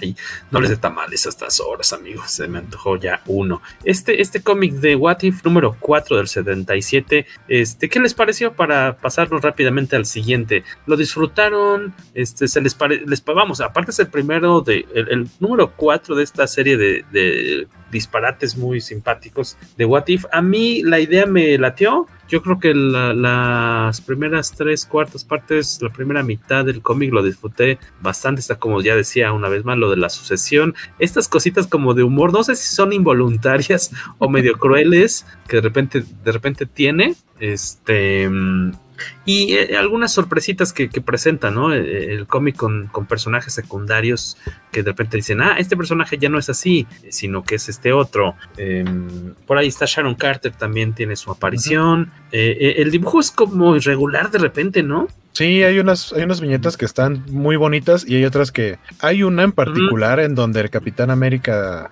no diremos quién, pero un Capitán América. O sea, uh -huh. abren una puerta que aparte esa justificación de, ah, es que tenemos esta arma que nos dio Tony Stark que permite, que era como fundir como metales. La... Era como Ajá. un láser raro, o sea, pero da una explicación que al final suena muy tonto y al final dice, no tengo tiempo de explicarles cómo funciona, pero el chiste es que era para abrir una puerta que estaba súper sellada. Sí. Y ya cuando entran se ve que el Capitán América le da un golpe a uno de estos secuaces de, de Hydra, pero la lo único que se ve del Capitán América es una cabeza y el puño. Sí. Es una sí, cabeza flotante y un puño flotante. Parece que es una cabeza así, como, miren mi cabeza así, así. Ajá. Y un puño pero se ve muy, muy. También te distrae mucho esa viñeta. No la tengo. Ahorita la busco. Ajá, porque, porque el resto, o sea, se supone que lo que sería el cuerpo está tapado por estas líneas dinámicas del dibujo, Ajá, del movimiento. Por, y, por el madrazo. Y, pero más bien se ve muy raro. Y tiene, en cuanto al color, obviamente muy, muy de su época, pero tiene sí, sí, por sí. ahí una viñeta que a mí me sacó de onda en la que está mal coloreado el Capitán América y pareciera como que trae arremangada las mangas, valga la redundancia, y se le ve como parte del antebrazo descubierto y luego el guante rojo. Está, pero más bien está mal coloreado, esa parte debía haber mm. eh, estado en blanco, como es la manga. De... Exacto, fue un error de color. Pero vaya, para la época hay un hay otra parte en la que están los trajes de Hydra son verdes y hay personajes que se disfrazan de, de, monos de Hydra y cuando se quitan esos trajes, los trajes son azules. Entonces, solo porque sabes que traían el disfraz, si no es como de ¿por qué traes un traje azul en lugar de un traje verde? Pero, pero vaya, pequeñez. A mí me encantó cuando este el varón Semo, que ya sabemos que es el jefe de Hydra, que cuando está el, con el jefe de Hydra, Hydra se le ve la boca. En cambio, ajá. se quita la máscara y trae y, la máscara y, abajo. Y, ajá, sí, es la, cierto, sí, pero Barón Semo, pero la máscara del Barón Semo es un pasamontañas que no se le puede, no se le ve absolutamente nada. y según no, no, se le puede quitar porque la tiene pegada. Exacto, porque, porque aparte justamente, justo cuando se quita la máscara de, de, del líder de Hydra, que podía hablar y articular y todo perfectamente, se la quita, está el pasamontañas y dice, justo es en, ese momento en el que dice lo que acaba de decir Carlos, que, que no se puede quitar la máscara porque está pegada. Es como el, el como es como el rímel, es como el, el, delineador de ojos de Michael Keaton y de Billy Zane eh, de Batman y de Fantasma que traen delineador, pero cuando se quitan la máscara ya no lo traen. Es, es, se limpia muy fácil. Ahí estamos viendo la para que los, para los que están eh, siguiendo el video. Ahí está la cabeza flotante que más bien parecería que Sharon Carter le desprendió la cabeza al Capitán América y la lanzó muy fuerte contra ese agente de Hydra. Sí, está muy chistoso porque no tiene cuerpo esa cabeza. Entonces coincidimos. Y también hay una parte muy simpática en este asalto a, la, a la guarida de, de Hydra, Hydra, en la que los héroes se visten, como ya decía Waco, de, agentes de Hydra. Pero por ahí creo que no, no les caen en el juego porque Sharon Carter se ve muy bien Ajá, con ese traje, porque se le ve curvilíneo. Dice, no, nunca habíamos visto el, los, nuestros uniformes pegarse a las curvas de esa forma. Los, les caen en el juego porque es mujer y por alguna extraña razón se le pega la, la ropa al cuerpo y entonces dice, bueno, pues ya para qué trae, nos los quitamos, ¿no? Y que es una pérdida de tiempo porque les van a disparar, los están atacando y se detienen a quitarse los uniformes para seguir combatiendo. Sí, de hecho me recordó a mí una escena de, de Hot Shot 2, no sé si la han visto, cuando este, la chica se... Están disfrazados de todos la, de hombres.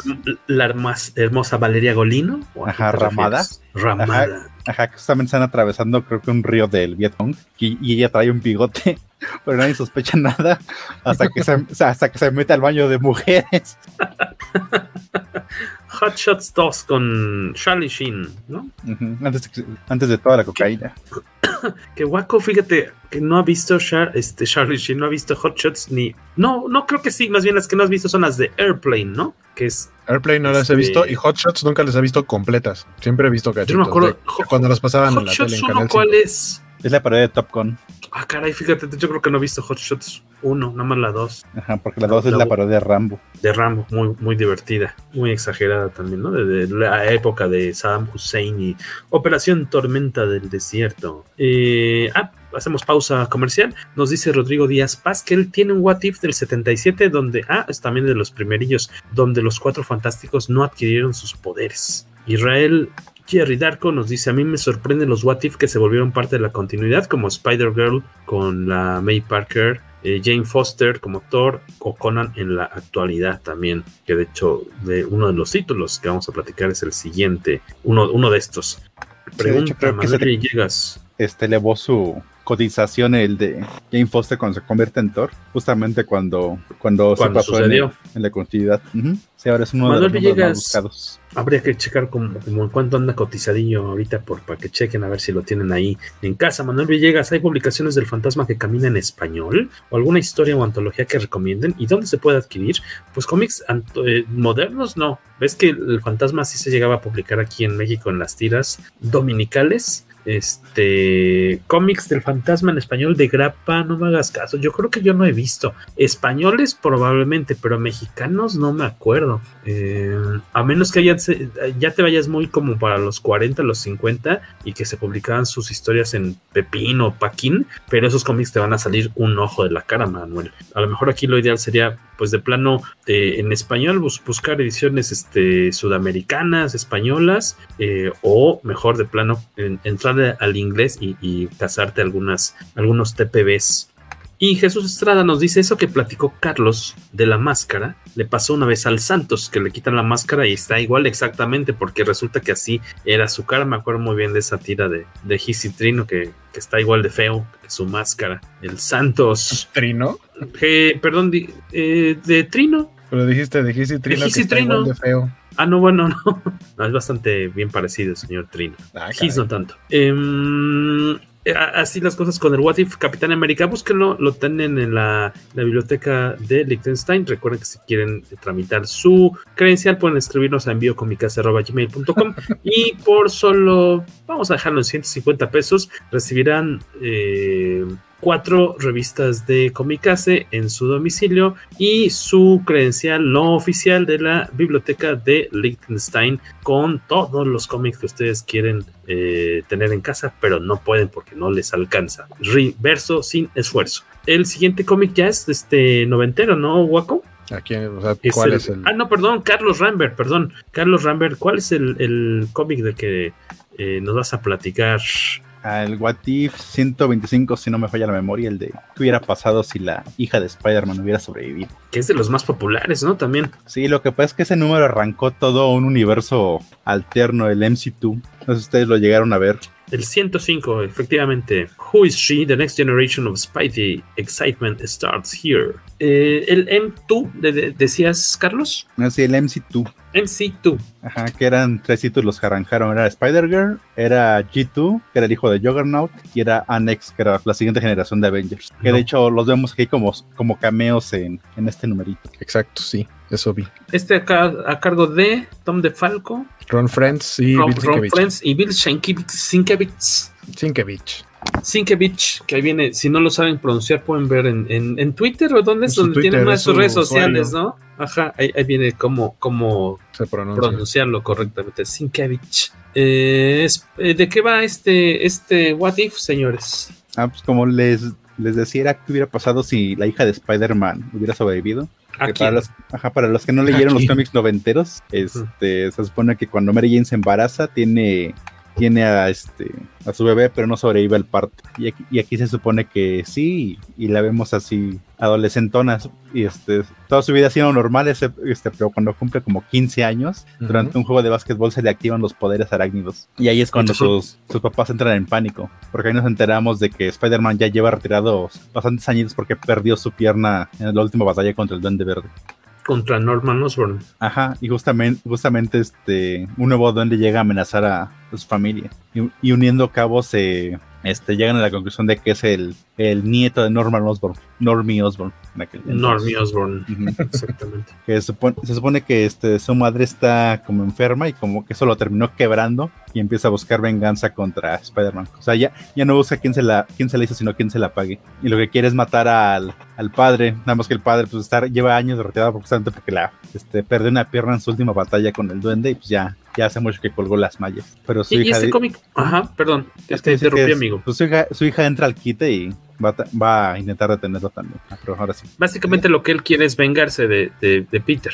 Ajá. Es como quiere acabar lo que, su, su, padre este digo, lo que su abuelo este inició lo quiere terminar. Su padre y su abuelo no. Ajá, y Peter pues está ¿Y este cómic por qué es tan querido? Ah, porque justamente inició el ese universo, supongo que porque nos dio, bueno, a mí, mí generalmente sí me daba este como tentación de que la hija de Peter hubiera muerto. Y aquí nos daba como un brillito de esperanza de que hubiera pasado si se hubiera llegado a adolescente. yo creo que sí gustó bastante como para haber generado este tres spin-offs. Incluso este Spider que se mantuvo casi 100 números en su propio título. Igual este tenía varias veces llegó como amenazas de cancelación y, y varias veces los fans la salvaron para que se siguiera manteniendo. Eh, ahorita que veo el, diseño del personaje, bueno, del uniforme, ¿este estaba inspirado en uno previo o, fue retomado en el de Scarlet Spider o, en cuál, perdón, más bien? Sí, justamente el de Ben Reilly. Es que este cómic se tiene toda la todas las referencias noventeras, que era cuando Harry Osborn acaba de morir, cuando llegó, regresó Ben Reilly y sustituyó a Spider-Man.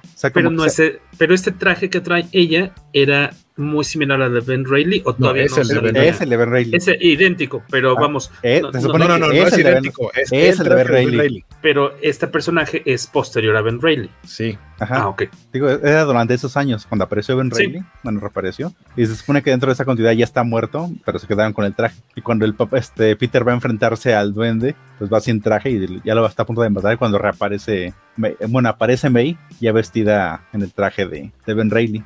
Sí, porque eh, se supone que May escucha cuando Peter y Mary Jane están hablando de que quieren platicar con ella para revelarle que, Peter era Spider-Man y que por eso es que ella de pronto está teniendo estas habilidades. Eh, y ella habla a solas con Mary Jane. Mary Jane como que le cuenta toda la historia para después platicar con Peter y le empieza a enseñar así de mira, este es el traje de tu papá y los disparadores. Y en una caja eh, en el ático encuentra el traje de Ben Riley y se dice, ¿yo este traje qué? Y dice, ah, ese era el de tu tío Ben que lo guardamos después de que, después de que falleció y es el que a ella le llama la atención. Por eso, por eso decíamos ahorita, no, es, no está basado en, es el traje de Ben Reilly, porque es el que ella se, se lleva para, para adoptarlo. Ajá, y Peter no, Peter no se queda platicar con ella justamente porque supone que está buscando ayuda y va a buscar a los, a los Avengers. Justamente es cuando vemos los, los cameitos de los personajes. Uh -huh. Va a buscar a los cinco fantásticos que no están, están en una misión. Va a buscar a los Avengers, que son estos chavitos que eso sí me pareció muy como de tío, de sabe que esos personajes son como, sí son chavos, pero son súper poderosos. Y dice, no, no, no, ¿cómo le voy a dejar esta responsabilidad a esos niños? Yo, me, yo que estoy este, sin una pierna y ya viejo, voy a hacerme cargo de este nuevo duende verde que ahorita se las vamos a mostrar aquí en, en pantalla. ¿Quién, ¿Quiénes son los cinco fantásticos? Son este.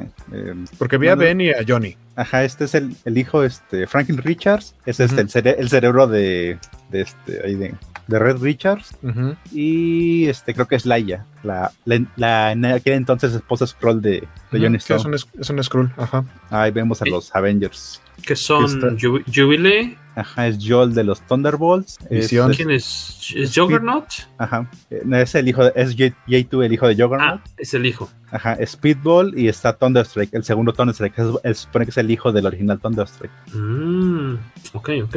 Que por cierto, este, de este cómic tal cual ya es, Spider-Girl ya con uniforme, este aparece pues muy muy muy poquito y ya casi en las páginas finales, ¿no? Eh, ajá, justamente cuando vaya va a ser el, enfrentamiento en el puente donde murió Gwen Stacy, uh -huh. es cuando se aparece ya este con el con el traje de las últimas páginas.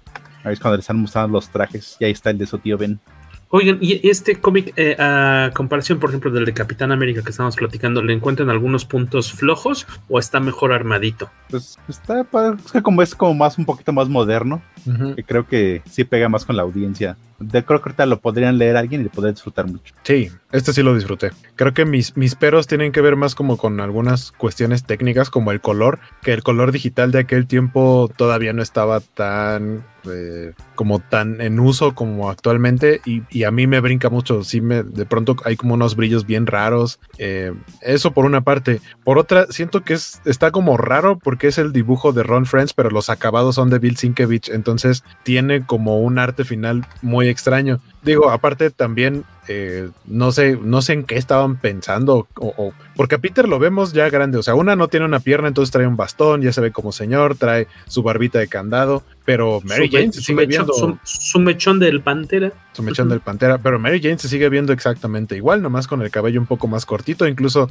ahorita en la página que estabas mostrando antes, trae una, pues no sé si llamarle ombliguera, porque le da más, mucho más arriba del ombligo y ya sabes, cuer, mega cuerpazo. Sí, es cierto. Y por otro lado, Mayday se supone que es un adolescente de 15 años y hay dibujos en los que parece que es una señora. Hay, hay dibujos en donde están May, May, y Mary Jane y Mary Jane se ve más joven. O sea, el dibujo está bien hecho, pero siento que ese tipo de detalles luego como que se escapan y creo yo más bien es por esto de que, de que Ron Friends hizo el, el, los lápices y los acabados son de, de Sienkiewicz, porque es una mezcla rara de sus dos estilos, que aparte son estilos de, o sea, sus estilos en aquella época. Y yo creo caso... que tiene que ver mucho las tintas, que sí se tragan mucho el, el uh -huh. arte de Ron Friends.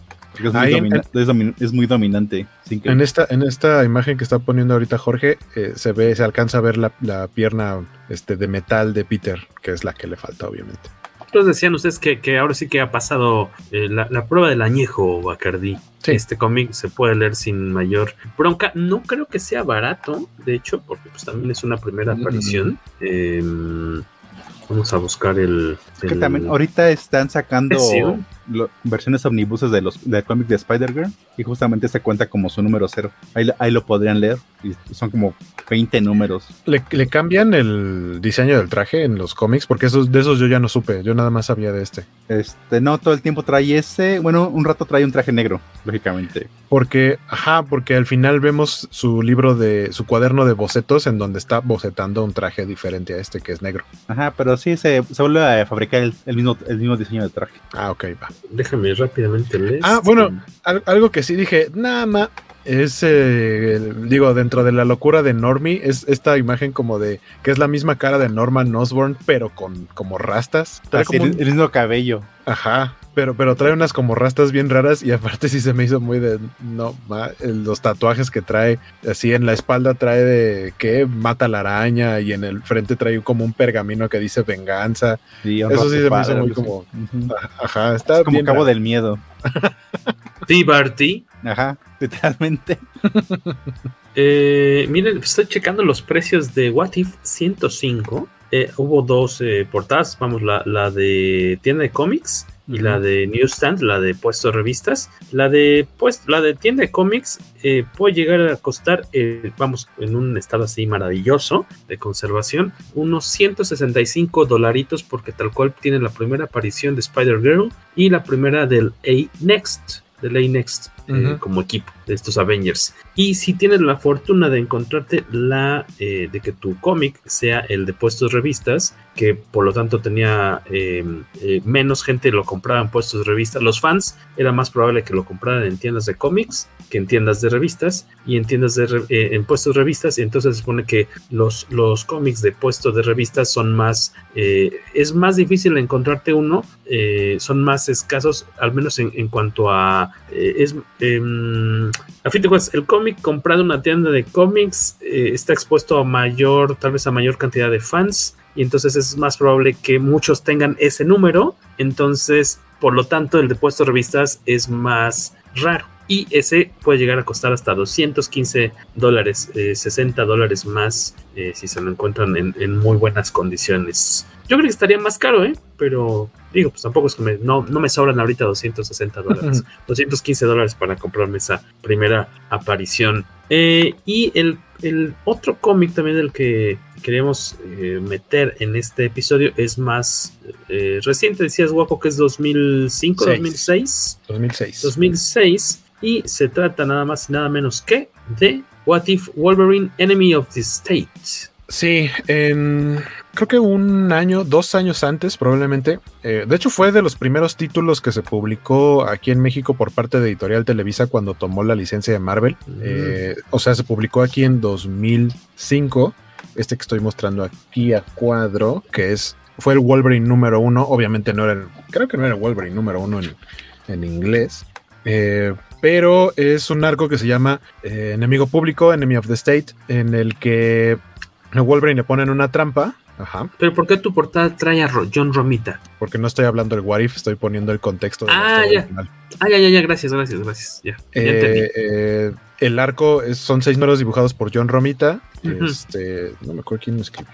Ah, Miller, Miller, Miller, pero no aparece como. ¿Mark Miller? Es, es otro Miller, ajá. Mike Miller.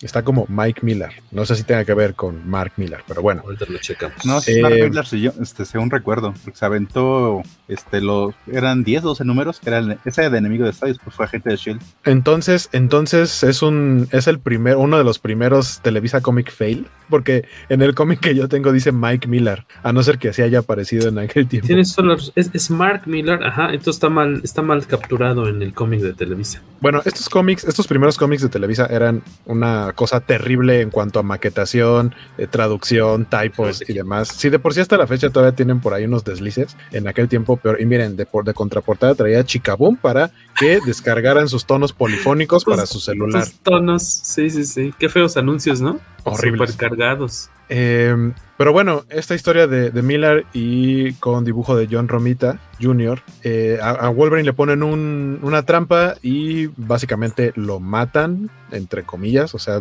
sí lo, sí lo navajean muy gacho, pero todo fue como para hacerle un, lavado de cerebro y le ponen unos implantes en el cuerpo eh, de parte de Hydra. O sea, lo que yo había entendido es que quien lo revive es eh, la mano de Hand, pero está como parte de, de una reprogramación eh, por, por Hydra. Y eh, él no puede, él aunque tiene sus propios pensamientos, no puede ir eh, en contra de la programación que le pusieron. Y pues su programación es que básicamente mate a todo mundo. Entonces, si de por sí era un tipo peligroso, sin control y con órdenes de alguien más, pues peor. En la historia original, obviamente en algún momento logran quitarle esa programación y lo siguiente que hace es tratar de ir en contra de los que le hicieron eso, porque a fin de cuentas, pues sí terminó dañando a bastante gente.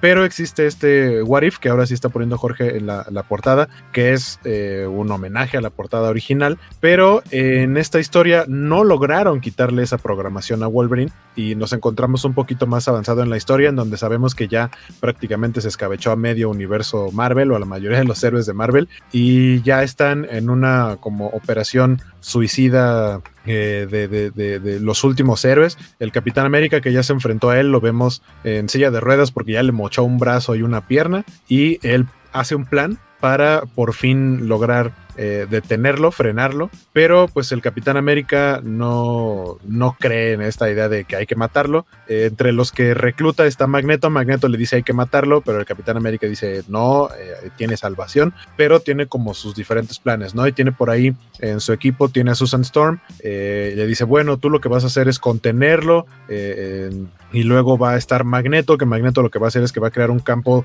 un campo electromagnético, porque parte de los, de lo, de lo que le pusieron en, en este experimento, eh, le pusieron unos como aparatos que permiten a, Hydra eh, teletransportarlo. En el momento en el que se pueda encontrar en peligro, que lo vayan a atrapar, ellos lo detectan en dónde está y lo teletransportan y eso digamos que le da una ventaja, que, por ahí una de las escenas es como mata Spider-Man. Spider-Man logra capturarlo, lo logra enredar entre suficiente telaraña como para mantenerlo quieto y que ya vayan por él, pero lo teletransportan y lo transportan atrás de Spider-Man y pues eh, Sneak, ¿no? Ya ahí acaba la vida del trepamuros en esta, en esta historia.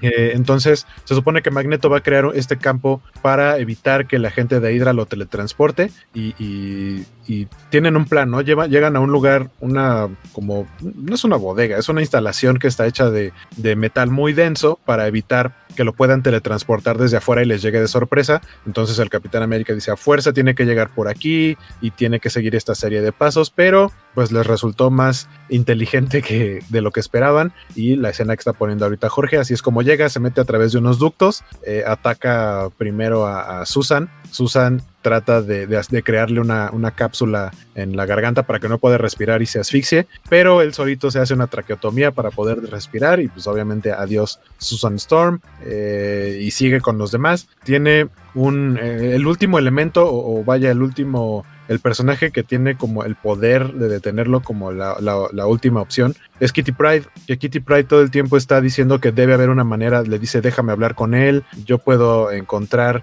eh, la forma de hacerlo entender y que salga de la programación, etcétera, pero pues ya se escabechó a tanta gente y a tantos héroes de Marvel, este, este doble splash que ahorita pone Jorge muestra a, bastantes de los eh, personajes de Marvel a los que ya se echó, por ahí vemos a Black Panther, a Ben Grimm, a Daredevil, a Iron Man, pues ya todos cayeron este, ante las garras de Wolverine. Y al final es Kitty Pride quien puede frenarlo en una, eh, en una imagen bastante grotesca, pero que creo que eh, estuvo, estuvo bien pensada para, para, esta historia y pues finalmente darle un, un, cierre. Es un one shot bastante ligerito, bastante rápido de leer, bastante bien dibujado, me gustó mucho el arte. Y... El arte es de Carmine Di Giandomenico. Exactamente. Carmine Di, Giandomenico y el escritor es Jimmy Robinson. Y acá, como decía, acá en México salió como eh, Wolverine número 23. Eh, que sí, como ahorita confirmé lo que decía Cacha, que no era parte de la continuidad del título,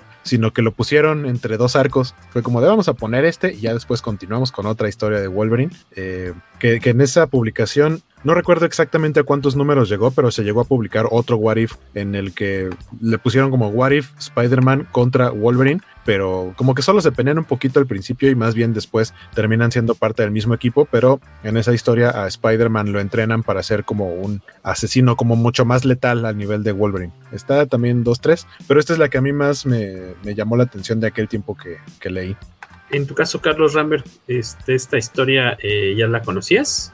Eh, la, la, versión What If. Sí, yo este, leí esos cómics de Wolverine por aquel tiempo que lo sacó Televisa y me aventé ese yo también. Eh, ¿Y eh, cuál es la calificación que le dan a, este, a esta aventura? Dice Carlos, usted dice Waco que, pues, que está bastante ligero, se ve muy rápido. las escenas de acción están bastante brutales. La forma en la que ataca a la mujer invisible sí me, sorprendió porque no es lo que te esperarías, ¿no? Este, tal cual la, la, la, ataca desde, desde abajo. piso, desde abajo, y lo que hace es tal cual clavarle las garras este, en las plantas de los pies, y pues ahí la saca de combate completamente, ¿no? El color me gustó, me gustó mucho el color. Se escabecha a Luke Cage en televisión nacional mientras protegía al presidente. E, es, este, obviamente de los de los muchísimos what ifs que hay, pero al menos de estos tres que, comentamos hoy, pues es el más este violento, ¿no? Sí, porque es muy gráfico. Es muy gráfico, exactamente. Aquí estamos mostrándoles esa viñeta que comentaba Waco de. Para los que están escuchando el podcast que no lo están viendo, pero es una escena bastante eh, particular en la que nos muestran cómo Kitty Pride pues logra ya eh, quitar de, del camino a Wolverine de una forma pues muy inteligente, pero pues también sacrificando parte de ella, ¿no? Sí, a mí me gustó. De hecho, la primera vez que lo leí cuando vi eso dije, ah, claro, que, que, o sea, es un recurso, o probablemente el último recurso que, que, ella misma esperaría, pero pues no le quedó de otra, porque si no, ya la iba a matar. Este, e, el, el arte les fascinó, les gustó. A mí me gustó mucho el arte, sí. Funciona, ¿no? Y aparte como que con ese nivel de violencia que muestra el cómic, se, como que hace clic muy bien. Como que hicieron ahí eh, un buen match. Eh, me gustaba, dice por aquí, ya casi para terminar, Luis Guillermo Flores nos dice que me gustaba esa historia con Wolverine. Se me hizo muy gráfica y me parecía sensata la idea de un Wolverine imparable, Luis Guillermo. Gracias, Luis.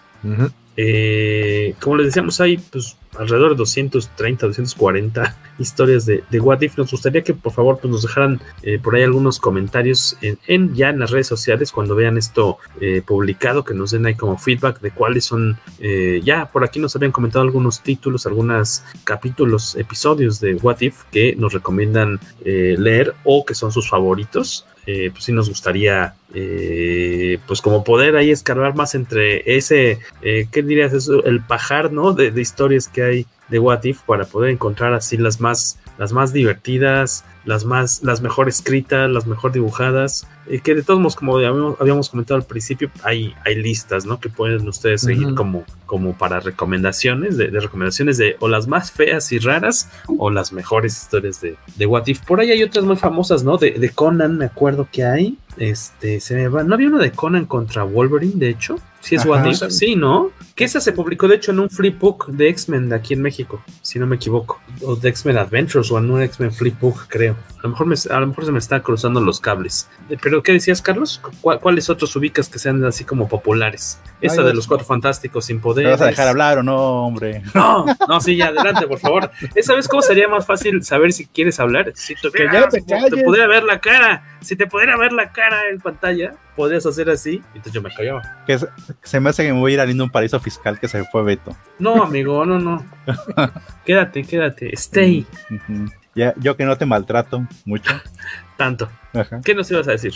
Ah, ya se me fue el De las historias malas y las buenas y los top ten, los top tens y demás. Creo que por ahí iba. Ah, ya me acordé, iba a comentar el de Wolverine, que no sé si lo publicó en Flipbook, pero justamente era este, si recuerdan este la saga de Fénix Oscura, cuando se mete a la casa del vigilante, que, empieza, empieza a viajar como por dimensiones. Se supone que una de esas veces termina en la era simberiana. Y, este, y ahí se queda ahí, este, ah. se queda atrapado. Y por lo que te comenta de mientras Wolverine se quedó en la época cimeriana, pues este, la batalla con Phoenix la perdieron los hombres X y pues ahí bailar. y también me, acordé mucho, hay una serie que se llama Exiles, que básicamente es este, un What If, pero con un elenco regular. Eh, eh, Exiles es de la época de Age of Apocalypse, ¿no? Un poquito posterior. Ajá, es como que los resultados de, ¿no? Creo. Ajá, porque incluso hay personajes de este Age of Apocalypse, está Morph. Tienes Blink, ¿no? Ajá, también. Que, aparte eran personajes como de distintas líneas, creo. Ajá, que supone que es como, más bien son líneas temporales parecidas a Age of Apocalypse, pero no era la línea de Age of Apocalypse. Ah, ok. Porque se supone que sus líneas temporales habían quedado mal por algún evento cósmico y para este, sanarlas, ellos tenían que ir a misiones para arreglar, las cosas, tipo viajeros en el tiempo. Oye, ¿y este cómic de Exiles lo leías en inglés o se publicaba en México con Beat? Eh, no, lo, este, lo leía en inglés, igual. como estoy en, las bibliotecas públicas. ajá, que tan amablemente nos prestan los cómics. Ahí lo llegué a leer. Entonces, está disponible. y, son bastantes tomos. Y, suena, y suena sabrosongo. Ajá, y era de los primeros cómics donde realmente no, te tenías que encariñar mucho con los personajes porque algunos no duraban tanto. Como con el Suicide Squad. Entonces, Ajá, justamente. Este, oigan, pues ya, ya estamos llegando al final. De hecho, ya llegamos al, a las dos horas. Ya se nos acabó el 20. Ahorita vamos a sacar a. ¿Quién va a ir este, a ponerle monedas al parquímetro? Al parquímetro. Ya hay No, que pues, subirnos. saca a tu gato al, a la azotea para que deje de estar tan inquieto. Y este, ya llegamos a- a- al final de este episodio. Nada más les recordamos que la próxima semana vamos a platicar. eh, ya nos toca ver Shang, Shang, ¿sí? Sí. Sí, es que ves que lo, pro- en el- uno de los trailers más recientes es un, Shang-Chi. un chiste, ¿no? Que hacen con respecto a la pronunciación del No sé, solo he visto el nombre. primero. Ah, eh, eh, en el segundo es en el que hacen la referencia. Nos toca ver esta película. Tom diga que está bastante chida. Eh, de hecho, Angie Knight dice que está muy buena. Es obvio. Sí. Este. Eh, está. Angie mucho que, que le tocó ir a, a verla, la invitaron de alguna marca, algo así, a una Sí, premiera sí, allá en su. En su. ¿Qué es? ¿Este Ucrania o dónde es? Hungría. Sí, ¿no? Hungría, Hungría. Siempre confundo Hungría con Ucrania. Este, y eh, ya se estrena aquí en México este jueves, ¿no? Mañana. Jueves. Bueno, el rato, ya estamos en jueves. Estamos en, en jueves. Hoy jueves se estrena. Hoy jueves. Y este estaremos platicando de ella el próximo miércoles. Yo lo que quiero es este leer ahora, eh, ponerme a hacer la tarea y leer al menos unos primeritos, eh, la primera aparición del personaje. Por ahí nos han dicho que hay miniseries muy buenas de él también. Este, a ver qué, qué podemos checar de, de material eh, de referencia para no ir tan pelones a la película. O si no, ver la película Secret Avengers, ahí también era parte del elenco regular. en Secret Avengers, pero serie larga, ¿no? Sí, pero eran como eran aventuras autoconclusivas. Ah, Ok, ok. Ahí la, ahí la recomendación de Carlos Rambert. Pues vaya, van, de tarea tienen todos ustedes por allá. Este, aventarse de, de perdis, por favor, échense el ojo a la primera aparición de Shang-Chi o algo así. Shang-Chi. Este, Shang-Chi. Y, eh, y la película, porque vamos a estar platicando de ella en el próximo episodio del Poderoso. El podcast Comicase 212 va a ser.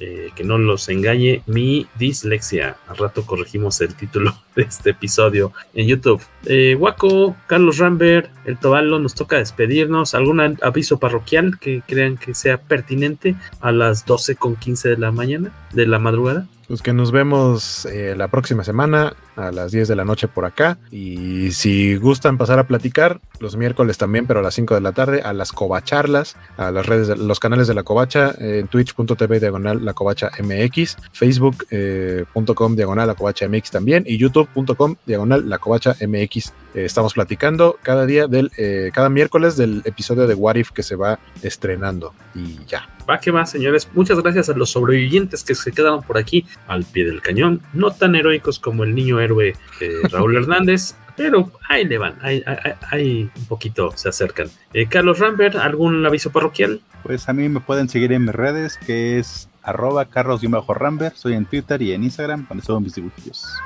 Sus dibujillos. A Blazem55, nos vemos próximamente. Muchas gracias por haber pasado por aquí a saludar. A coquetear un poquito, coquetear un poquito con nosotros. Yo me despido, el Tobalo en Twitter, eh, revista Comicase en Twitter, ahí también estamos subiendo cosillas de repente. Eh, seguimos pidiendo su apoyo para eh, que se conozca más este proyecto. Cuando vean que publicamos episodio, pues denle retweet, compártanlo, pónganle estrellitas, pocas o muchas, dejen comentarios, díganos qué les gusta. eh, todo esto bajo eh, el sello distintivo de hashtag tantita madre. Si ya lo, lo- si ya lo escucharon, pues por lo menos díganos si les gustó o de dónde nos escuchan para saber un poquito más de ustedes. Eh, nos despedimos. Este fue el episodio 212 del. eh, ¿Qué vamos a ponerle a hoy? Cada vez más que. Chimenguenchón. Chimenguenchón. Podcast. Comicase.